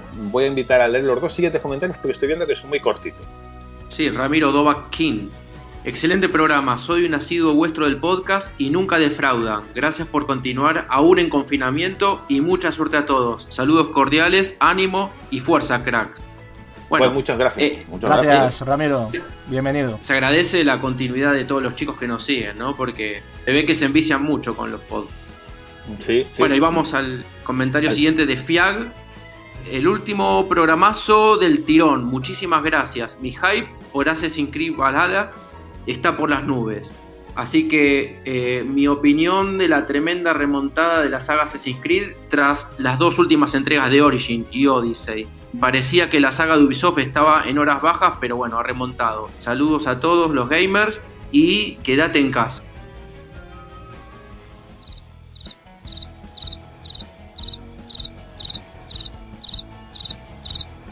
Bueno, yo creo que lo que estaba preguntando eh, Leo era qué opinábamos de la remontada de la saga Assassin's Creed, ¿no?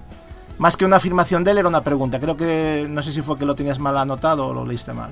Pero creo que viene a, preguntarnos eso, ¿no? Que qué opinamos de la remontada de la saga. Ya lo venimos diciendo hace tiempo, chicos. Yo creo que en esto ya nos hemos pronunciado. Yo creo que Origins y Odyssey ha sido el camino a seguir y ha sido un poco el resaneamiento, no sé si existe la palabra, pero digamos, eh, sanear la, lo que es la franquicia, ¿no? Que yo no sé cómo lo ves tú, pero yo creo que ha sido una, una evolución. Aquí, concretamente aquí, Gacho, hay un debate eterno entre los que están dolidos por el no cierre de la, de la trama del futuro, o el futuro, que el presente, perdonadme. El futuro, sí, el, argumental de Desmond, ¿no? El tema de Desmond, sí. Exacto. Pero sí que es verdad que yo estoy totalmente en tu barco en el tema de que jugablemente, para los que nos interesa, eh, un Assassin's Creed más en lo que es la ambientación, en lo que es la jugabilidad y lo que es esos mundos o esa mezcla ¿no? de, historia, pero luego te van colocando esos guiños de, bueno, de los creadores y todo el rollo este. Para mí, Origins y Odyssey son una renovación maravillosa y ojalá siga en esta línea y estoy convencido de que Ubisoft va a seguir este camino. Pero sí que es verdad que para los que... Han, y lo digo, pero es que da la casualidad que precisamente ayer en el trabajo hablaba con dos puristas, amantes, hasta las trancas de la historia de Desmond y compañía. ¿eh? Están dolidísimos, incluso hasta el punto de, no comprarse los juegos siendo super fans, pero fans de estos de que se compran figuritas y de todo de, de Assassin's Creed. Entonces, personalmente yo, a mí, personalmente a mí, me, encanta, y yo se lo he dicho a ellos dos, jugar a Odyssey, jugar a Origin, jugar a Odyssey, son maravillosos, pero sí que es verdad que, que ahí Ubisoft probablemente debería haber cuidado más su, su usuario más fiel y haber buscado otro, otro equilibrio, es decir, poder ejecutar Origins con todo lo que es Valle, con todo lo que es el origen de, la hermandad, con todo lo que es esa mitología entre mitología e historia egipcia, pero a su vez en el futuro, pues haber dado un poco de caña a lo que era la trama de que se había que se haya tenido los anteriores. Sí, es que ha sido un paso Pues- atrás en, a nivel guion y dos pasos adelante en todo lo demás para mí. Y eso un poco resume todo, para mí, ¿eh? A mí me lo resume así. Yo también estoy decepcionado con la parte argumental, ya lo hemos comentado, pero son dos juegazos impresionantes. Y sobre todo Odyssey, para mí fue el culmen ya.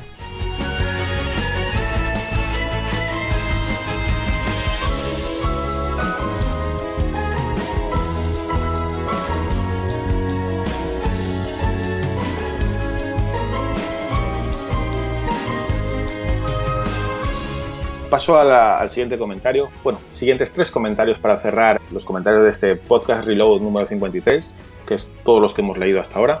Es el de Povich que dice, otro gran podcast. No sé si habéis visto el nuevo DLC que saldrá en verano de Dying Light, que se llama Hell Rain, y vaya pinta tiene. Sí, lo vimos y lo comentamos eh, en el podcast eh, especial Insight, que evidentemente viene después de, de este comentario. Creo que fue ahí, ¿no, Gacho? O fue en este mismo. Yo es que ya comienzo a dudar con tantos, con tantos podcasts que hacemos, pero sé que lo comentamos, ¿eh? Sé que lo comentamos. Sí, sí, y sí. la verdad es que pinta, pinta muy, muy bien. El comentario sigue diciendo, por otro lado, Stadia ahora mismo está muerta. Y si sigue ese camino va a, va a acabar su rumbo muy pronto. Yo pienso que es un servicio para jugadores casuales, no para gente como nosotros que jugamos muchísimo y tenemos todas las plataformas.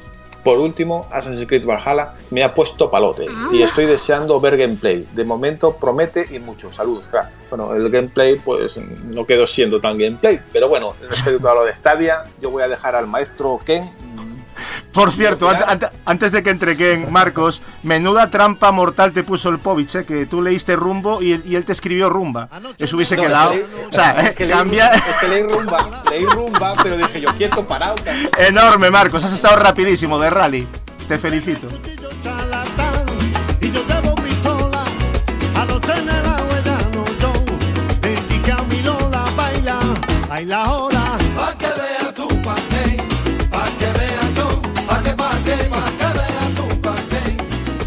Perdona, Ken, perdona, que era un inciso. que yo coincido con Marcos y, y también lo veo lógico a día de hoy este día está intentando buscar un parque casual e intentando aprovechar sus bondades y entonces aquí en los vamos a llamarlo en los territorios hardcore, ¿no? que es donde nosotros nos movemos, los que nos apasiona más el mundo del videojuego, hay que decir que de momento Stadia pocos argumentos nos da. Es decir, todo lo que podemos jugar en Stadia lo podemos jugar en cualquier otra plataforma, en unas prestaciones a día de hoy superiores, aunque ellos te pueden vender un poco la comodidad, ¿no? De la versatilidad de poder jugar en cualquier aplicación, en cualquier dispositivo, quiero decir. A día de hoy, de momento no, porque no es compatible con todos, pero bueno, yo sigo diciendo que paciencia con Stadia, ya habrá tiempo, Tiempo al tiempo. pero pero es verdad, es totalmente cierto. Y suscribo las palabras de Marcos, que a día de hoy son juegos casuals y es lo que van sumando. Y con ello yo creo que celebran de mil amores la llegada de FIFA, estos del NFL y este tipo de acuerdo que llegaron con Electronic Arts. Sí que hay algunos videojuegos para nosotros, como puede ser Doom Eternal, como puede ser Jedi Fallen Order, pero también están en otras plataformas, así que de momento hasta que no saquen exclusivos, y el único que veo ahí, que no sé si es temporal, pero es exclusivo también en PC, o sea, es decir, vamos a llamarlo exclusivo en consolas, entenderme entre comillas, que me puede llamar la atención es Baldur's Gate 3. Quitado de ahí, de momento no hay nada más en el horizonte. Vamos a darle tiempo a este día porque a mí me da la sensación de que está como una fase de beta y bueno, tiempo, tiempo, necesita tiempo. Eh, no sé cuánto, pero bueno, vamos a dejar que, que pase el tiempo a ver cómo, cómo respira. El siguiente comentario de Pepito. Hola, don Pepito. Quita esto, quítalo, quítalo. Nos dice, se agradece otro audio otra semana más y con ganas de ver qué juegos nos trae Xbox mañana. Repito, estos comentarios son antes del Insight. O sea, fijaros si había, si, si había o no había expectativa. Luego, eh, la culpa es de la gente, evidentemente. Rigorú, que nos comenta, bueno, seré rápido. Gracias de antebrazo. Bueno, sí, por lo del, bien, lo del Que COVID. es maldito troll el Rigoru, pero le mandamos un abrazo desde aquí. Pero. Eh, soy de los mejores y, y saludos, pues lo mismo. Y muchas gracias por, por estar siempre por ahí, porque también eres muy, muy asiduo a los comentarios y, y eso se agradece. Y hasta aquí los comentarios del podcast eh, Reload número 53 que teníamos pendiente. Y a partir de ahora, todos los comentarios que vamos a comenzar a leer pertenecen al anterior podcast, el especial eh, Xbox Inside, que tampoco son pocos, ¿eh? Eh, se nota que estas cosas le- a, a la gente le, le gusta, le gusta charlar.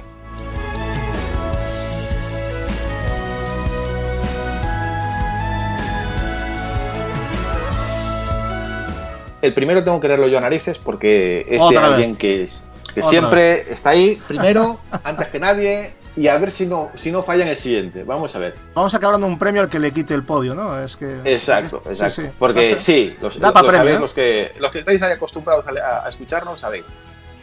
The Gipser ha vuelto a ser el primero que nos dice tener que dejar de sustraer cobre para no faltar a mi cita con mi podcast favorito. No tiene precio. Mi corazón de gitano os pertenece.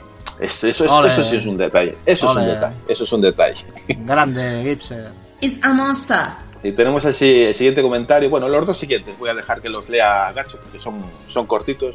¿Te apetece, Gacho? Bueno, sí, tenemos a Disco Fake que nos dice: Vamos, gente, se viene martes perfecto para empezar la semana. Al lío y gracias. Un saludo, Disco Fake, y mucha suerte con tu podcast que ya. Han vuelto a sacar otro, otro capítulo y estoy enganchadísimo. Mm, Felicitaciones de parte de todo el equipo porque tenéis un pedazo de podcast. Así que darle vidilla, gente. F. Hag nos dice: Mi madre, el de Ring. El del ring es Rocky, grande Gatsu, al nivel de cuando dijiste Ken Ultimate, más Ultimate que nunca, un día que estaba griposo. sí, me acuerdo de ese día. Gracias por el buen rato que, que pasó con vosotros y bienvenido Capi de nuevo a tu casa. Pues sí, bueno, ya sabes que... Es que Pau me lo pone muy fácil. Entre los nabos, entre las cosas que dice. Y bueno, y Ken, con su nombre, estando griposo, Ultimate, ya está, en las últimas estaba, ¿verdad Ken? Sí, sí, estaba ya. Era el último ya, el último Ken del definitivo que estaba ya acabando. Extinguiéndome. Estabas fastidiado, ¿eh? Pero aguantaste el tipo ahí como un campeón, ¿eh? Sí, señor. Ya ves. Bueno, eh, Gatsu, eh, esto es un poco trampa, pero casi que puedes leer el siguiente porque también sigue siendo de Disco Fake. Que Ah, sí. que Se quedó. Es verdad que Disco Fake ha dicho también, ha, extendido su saludo, que me lo he saltado, y dice, quiero dejar una reflexión del programa, sobre todo del Inside. Es cierto que se crearon malas expectativas, pero siendo honestos, y más sabiendo que habría evento en julio con sus firsts, confirmado por ellos, ahí se mostrarán los juegos que realmente nos hagan ver la potencia de la máquina. Y Series X se irá a casa de Gatsu y se ríe. Eso no lo dudes, eh, Disco Fake. Eh, por otro lado, decir que para ser nuevas IPs y estudios pequeños, los juegos se ven muy bien. Pensar que grandes compañías no van a mostrar sus juegos en un evento privado, sabiendo que habrá más a lo largo del verano. Cuando lleguen las grandes, veremos Next pero ojo, va a seguir siendo un cambio transgeneracional y tendremos que tener paciencia en todos los sentidos. Este Inside no tenía la pretensión de vendernos la máquina. Eso lo veremos a partir de ahora o eso esperamos. Saludos a todos y gran programa como siempre. Bueno, por no entrar en repetición, puedo estar de acuerdo con lo que dices. A mí, mi apreciación personal fue que se pudo haber mostrado más gameplay. Tenía ganas de ver eh, chicha de técnica, masa muscular, pero eso no quita que, como dijimos en el podcast, yo el primero, en que hay títulos más que interesantes y, oye, para mí fue un insight de chapó. Vamos al siguiente comentario que es de Sebas Dangerous. Ken, no sé si te apetecería leerlo, a ver qué nos comenta el bueno de Sebas. Buenas, gente. Primero que nada, saludos a todos. Buen programa, siempre lo hacen de maravilla y agradeceros porque hacen un gran trabajo y nos aportan mucho a los gamers. Y lo que transmiten se capta muy bien. Y los que no lo captan, luego los califican de fanboys lastimosamente cuando todos sabemos que son amantes. ¿Pone que son amantes de este mundillo? Claro que sí, guapi. Bueno, Sí, sí, que son amantes, claro, que es como que somos amantes de este mundillo, o sea, y gracias, por cierto. Vale, vale. Perdón, amigo, que estaba yo aquí. A mi opinión, sobre el Inside de Xbox es un poco negativa. Espero que me mostrara más sobre la consola y cómo corren los juegos en ella con sus tecnologías. Y solo tuvimos muestras de los. Solo tuvimos juegos.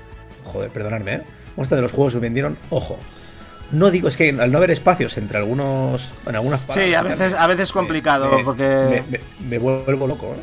Pero bueno, vamos allá. No digo que no sean importantes. Pasa que juegos buenos uno sabe que tarde o temprano van a lanzar.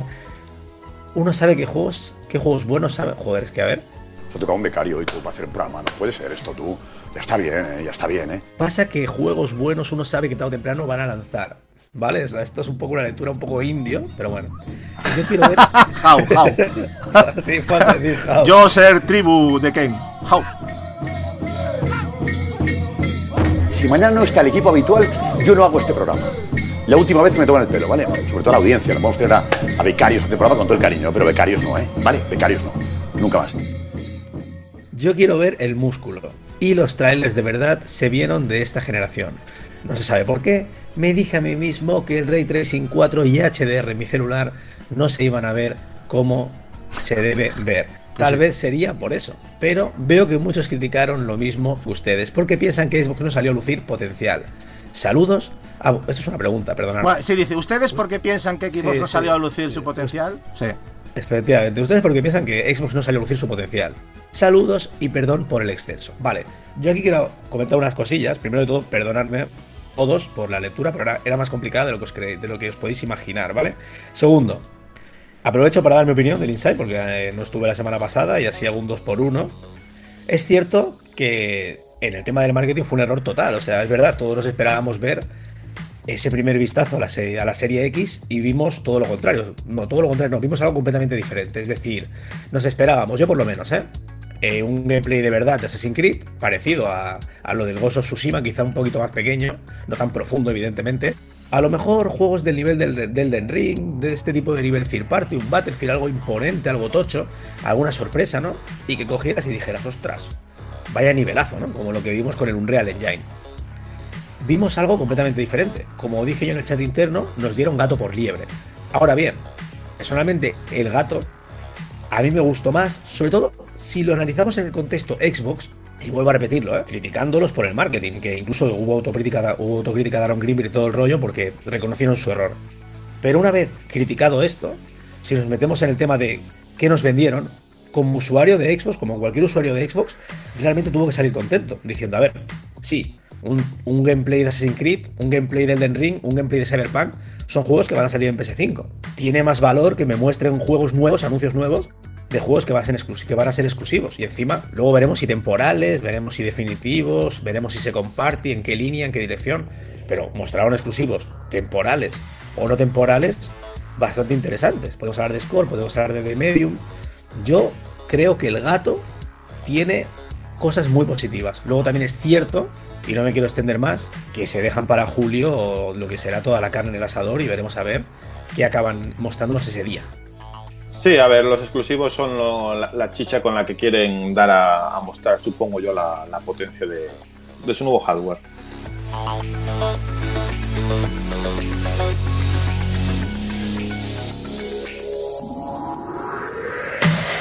Y nada, pasamos de este comentario mm, interesante, aunque le ha, le ha costado a Ken, a unos comentarios cortitos que voy a resumir yo rapidito, que uno es de Rodrigo Córdoba, que nos dice, creo que el eh, los últimos dos podcasts han saturado un poco de los efectos de sonido y cosas así.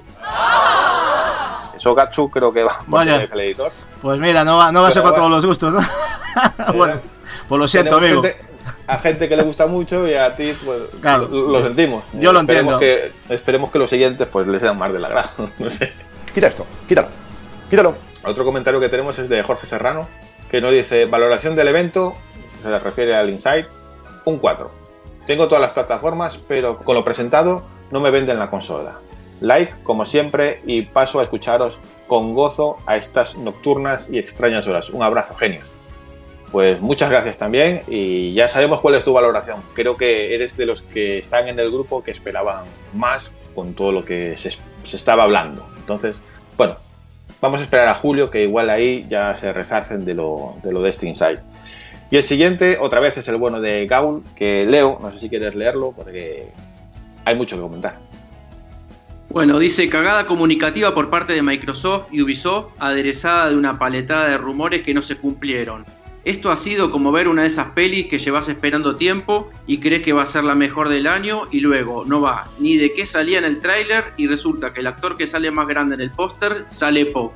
Bueno, una vez pasados los días y aceptada mi parte de la culpa por no aprender nada de la generación tras generación en cuanto a esperar grandes cosas de primeras y controlar mi hype. He de decir que no fue um, una mala interpretación. IPs nuevas de gama media que me hacen recordar los tiempos de 360 y Play 3. Tiempos en los que además de AAA había gran cantidad de títulos AA que le daban gran variedad y calidad al catálogo.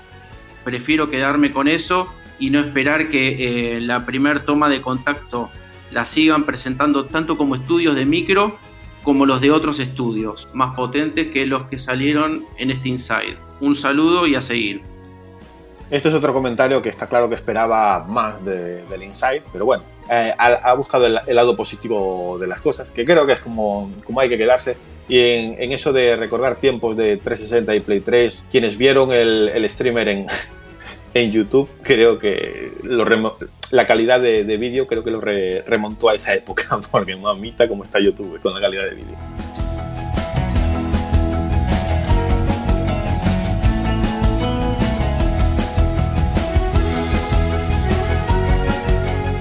Los dos siguientes comentarios, que uno de ellos es muy cortito, Gatsu, no sé si te apetecería leerlo, siendo el primero de ellos de Tei. Pues mira, el primero de Tei dice, me ha parecido que habéis hecho hoy un programa muy entretenido, gracias. Y gracias a ti por tu comentario y por, y por pasarte a comentar, que nos gusta mucho leeros. Son cortitos, pero se agradece. Sí. Y después está yo, o no sé si sí yo o yo, bueno, en cualquier caso, sé que en Europa el fútbol americano no es muy conocido, aunque cada vez está creciendo más, eso lo entiendo. Pero no es necesario que cada vez que salga el Maiden en los podcasts nacionales se desprecie el juego. No vende mucho, de acuerdo.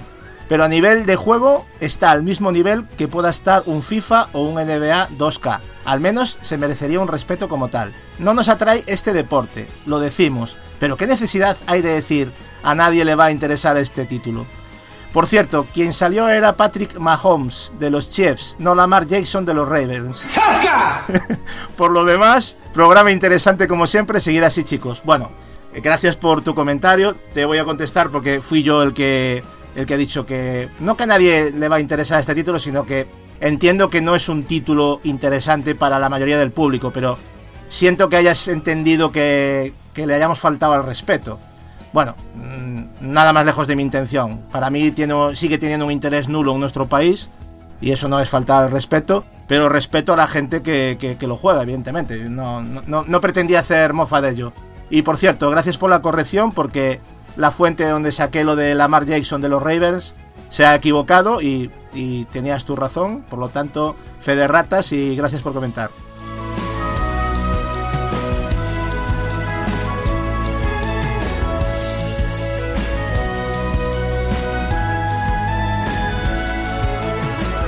Bueno, y siguiendo con el siguiente comentario, que otra vez es el bueno de, Povich, que nos deja aquí. A ver, a ver qué nos comenta. Ken, ¿te apetecería leerlo? Por supuesto, voy allá. Buen programa como es habitual. Os dejo mi opinión. El Insight de Xbox me ha dejado un sabor agridulce. Por un lado contento porque había muchas IPs nuevas y eso es de agradecer. Por otro lado decepcionado porque esperaba ver más gameplay para saber lo que puede dar de sí la nueva máquina. Además, me sentí estafado con Ubisoft que prometió un gameplay de Assassin's Creed Valhalla y yo todavía lo estoy buscando. ¿Estará jugando al escondite? Espero que cuando llegue. Espero que cuando llegue el turno del Insight de sus juegos exclusivos sí podamos ver más gameplay y la verdadera capacidad técnica de la máquina. Un saludo, amigos. Primero de todo, agradecer a Povich por su maravillosa redacción, de tanto con comas y puntos. Sí, ¿ves? Sabe leer Ken, ¿eh? Fue a la escuela. A Sí, sí, sí. Es verdad, la gente, la gente habrá pensado por el anterior, por el anterior comentario que no, que no fui a la Tienes- escuela ni que sabía leer. Tienes tus Nah, diplomillas. eh, Nah. Esto está editado, esto Pero- está editado, ¿eh? Pero, pero habéis visto que si, que si me lo escribís bien, lo leo bien. Vale, nada, por comentar, sí que tiene todas las razones. Es verdad, el factor gameplay es. Vamos, no estuvo en ningún momento, o por lo menos sí que es verdad que pueden flirtear con que habían fragmentos de gameplay en función de. Bueno, habían juegos que ni eso, pero bueno. Se prometió gameplay ya no solo Ubisoft, sino que la propia Microsoft hablaba de First Look, pero luego también ponía gameplay. Es decir, ostras, si la comunicación hubiera sido otra, si se hubiera hablado de un insight interesante en clave Smart Delivery, y luego te saltan con exclusivas temporales de Second Party, creo que hubiéramos salido todos súper contentos y nos hubiéramos dejado de, de todos estos debates y todas estas polémicas que al final han perjudicado la imagen. Por cierto, que ya tenemos fecha para la presentación de, de Ubi y supongo que ahí tendremos el gameplay más extenso de Assassin's Creed y un triple A que todavía no está anunciado, parece ser. Ah, nos toca esperar y bueno, esperemos que no haya más errores de comunicación en lo que queda de, de verano, porque se, se nota que la gente lo toma todo al pie de la letra ¿eh? y cuando le estás vendiendo algo y luego se lo das, la gente se cabrea.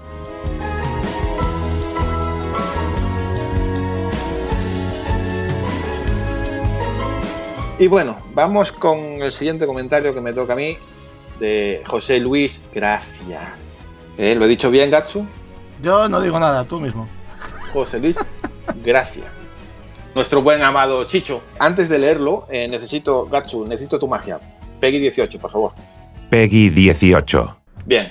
Nos comenta, buenas corazones, el Inside Xbox me pareció que estuvo muy verde, como el color de la marca. Pero para verde, mi cráneo, que solo piensa en yo en pelotas a cuatro patas, mientras me castigáis el lomo, Gatsu, Marcos, Lázaro y el padre de mi hijo Ken a base de correazos. Y Edward sentado enfrente mirando la carata del Final Fantasy. Un gran programa y mejor gente. Mua, besitos.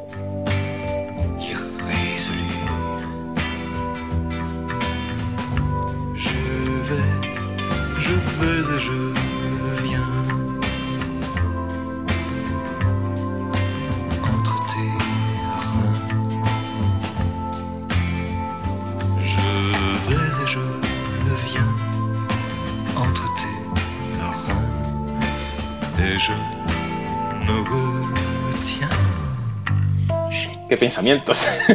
no sé qué comentar aquí. Ah, yo no digo nada. Que diga algo Ken, que es el, el familia. Es el familiar, ¿no? Bueno, hay que, hay que verlo, que la imaginación, ¿no? Una imaginación un poco, sí, un poquito perturbado, pero con mucho cariño y amor, eso es lo importante. Yo lo único que le puedo decir aquí a Chicho es que aquí el único que se ha librado es Leo y no lo entiendo. ¿Por, por qué? Qué suerte, eh, qué suerte. Porque a Leo lo veo Eh. una persona seria y formal y los demás, pues no lo sé. No, o quizás porque tengo ya un cinturón de castidad y bueno, y es- eso a mucha gente le, le molesta. La chapa es dura, dura de atravesar.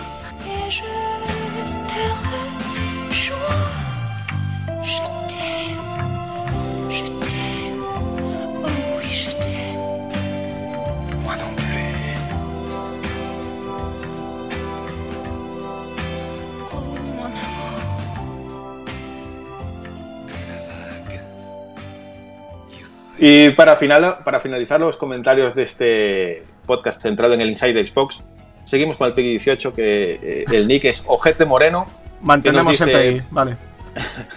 Que, que nos dice, menuda morralla de Inside Xbox. Uf. Creo que no- Qué exageración. A ver, Decidme tonterías, pero creo que no le gustó. Igual me equivoco, pero creo, creo que, no le que, gustó. creo que no, creo que no. Pero bueno, que, a ver, tanto como Morraya, a mí me parece que no, para nada, no estoy de acuerdo. Aunque entiendo que te hayas podido llevar decepción eh, en mayor o menor medida. Creo que todos hemos tenido un poquito de, de cada cosa. Pero de ahí a que sea una morralla, yo creo que ha sido el mejor inside de Xbox en, en mucho tiempo, vamos. En cuanto a ritmo, no hay duda, ¿eh? En cuanto a y ritmo, no hay aparte, duda. mira, aparte de que no hubo muchos gameplays, porque sigo diciendo que hay gameplays muy poquitos, los juegos, había juegos muy interesantes, la verdad. Había juegos interesantes y otros que como juego estaba bien, pero los he visto un poco desfasadillos técnicamente, pero en fin, que eso ya son gustos de cada uno y que cada uno saque sus conclusiones. Pues bueno, chicos, con esto ya vamos a dar por finalizado el podcast. Eh, muchísimas gracias a todos, repito, una vez más, y nunca me cansaré de decirlo a todos los que estáis ahí detrás, eh, escuchando semana tras semana el podcast y dejando vuestros comentarios aquí o adentrándoos en el foro que tenemos ahí en Telegram, donde ahí, vamos, eh, nos estamos juntando una tropa y siempre de, de- de buen humor, siempre la cosa que no se tira para el, para el haterismo, sino todo en plan colegueo. Y también eh, agradecer a todos que también nos siguen en Twitter y en Facebook, que sé que en Facebook no, no estamos mucho, pero bueno, sigue habiendo ahí gente que, que de vez en cuando postea.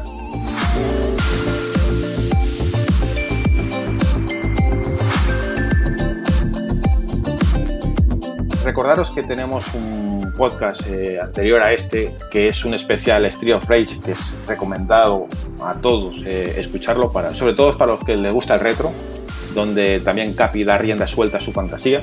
Nabos. Está hiriendo mis sentimientos.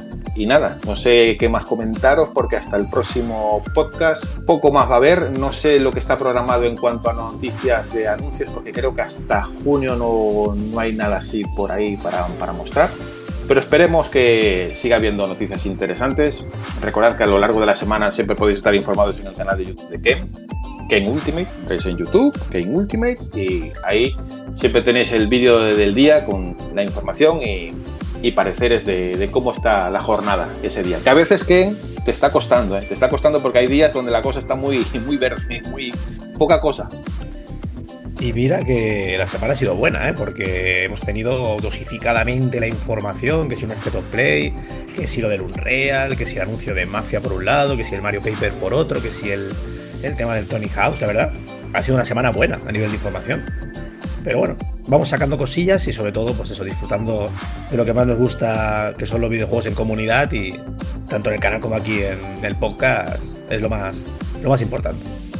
Pues nada, que muchas gracias por, por, sacarte este ratito, que ahora con el trabajo, pues vamos a ir repartiéndonos ahí para que puedas estar en algunos, pero, pero bueno, también es una alegría que ya, ya volvemos a un poquito a la normalidad.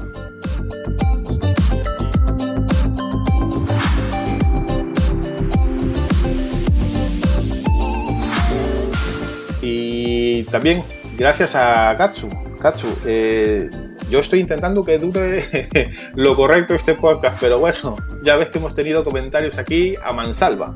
Pero bueno, Yo- casi que estamos cumpliendo, ¿eh? Casi que estamos cumpliendo. Yo ya te he dicho que ya solo el tema del Unreal iba a dar que hablar. De hecho, creo que nos llevó 40 minutazos. No está mal, solamente hablar del Unreal. Somos, somos un desastre, yo lo primero, lo reconozco.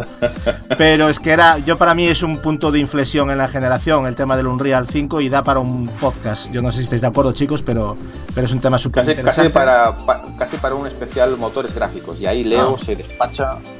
Esto va a definir un poco lo que va a ser la generación porque Unreal es un motor importantísimo. Así que nada, en- encantado de estar aquí con vosotros, teni- teniendo a Ken de vuelta, que me alegro que haya podido volver a currar también.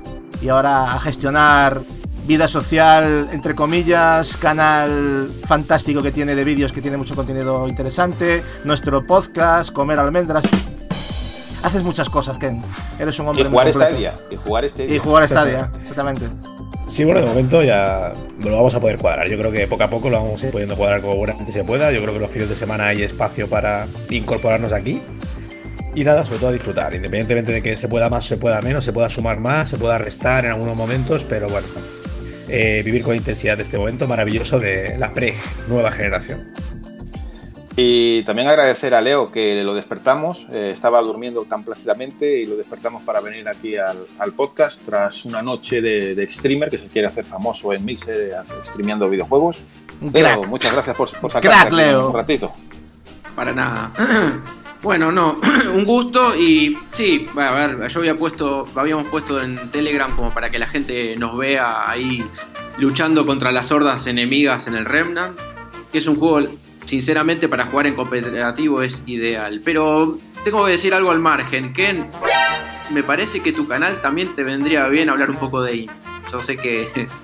No, tenés una voz muy encantadora y creo que... zasca. eh, no, no, no.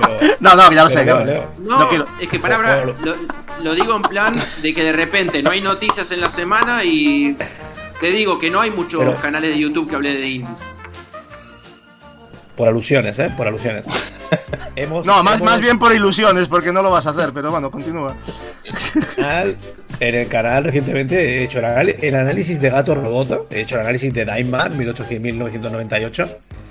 Sí que hablamos de indies, vamos hablando, lo que sí que es verdad que el protagonismo lo absorbe eh, la agenda, Exacto. la lleva pues las cosas más mediáticas, o por lo menos las cosas que, bueno, y también a mí, eh, a mí personalmente, el, universo indie me encanta, me fascina y soy un defensor del mismo, pero si hay un trailer gameplay de un Real Engine 5 es lo que va a colapsar la actualidad, pero sí que es verdad que de tanto en tanto, con menos protagonismo, al igual que dice Leo, le doy toda la razón, pero sí que van llegando pinceladas. Hemos hablado de mucho videojuego indie y gracias a, a este nuevo formato, este nuevo, esta nueva forma, ¿no? De que podemos incorporar más de un tema en el vídeo y voy incorporando tres, que si también hay quien responde, pues sí que los indies van teniendo su espacio y, por supuesto, ese protagonismo que tienen que tener, ¿eh? porque son importantísimos en la industria, ya no solo como cuna y como cantera, sino también por la variedad jugable que, no, nos da a nosotros los jugadores. Pero, pero Ken, lo que has dicho es com- completamente cierto, porque sí es cierto que tocas tema indie. Evidentemente no es tu contenido principal, pero no es ninguna sorpresa, yo lo entiendo perfectamente.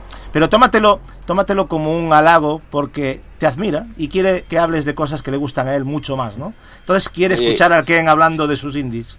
Y entonces cuando digo yo aquí, Leo, ¿te terminaste el gato roboto? No, no, no, yo no- ni lo jugué. ¡Oscar! Entonces, ¿por qué estamos hablando? Si te ha hecho un análisis de robots de Indie. Me Sí, sí, pero no, no, no, no, no, estuve con otros, estuve con otros. Sí, es que Leo, lo tuyo, lo tuyo es la enfermedad de los indies y el chocolate nos va, no- nos va a traer la perdición, ¿eh? Ay, Dios mío, qué sacrificio, qué sacrificio. Bueno, gente, creo que ya es hora de despedirnos. Mm, Nos vemos la semana que viene. Esperemos que haya noticias interesantes, anuncios que nos llamen la atención. Y a ver si Sony dice algo, porque también eh, básicamente ha sido épico. Ha sido épico. ¿Cómo? Ha sido épico, ha sido épico. Pues claro, Blas. ¿Quién ha dicho algo esta semana? Y con esto nos despedimos. Hasta la semana que viene, repito. Y chau, chau. Hasta la próxima. Bye. Eh, que vaya bien. It's a monster. Su, su. It's a monster. Cachu, nos faltan los nabos. Nabos, nabos. Napos. Sí.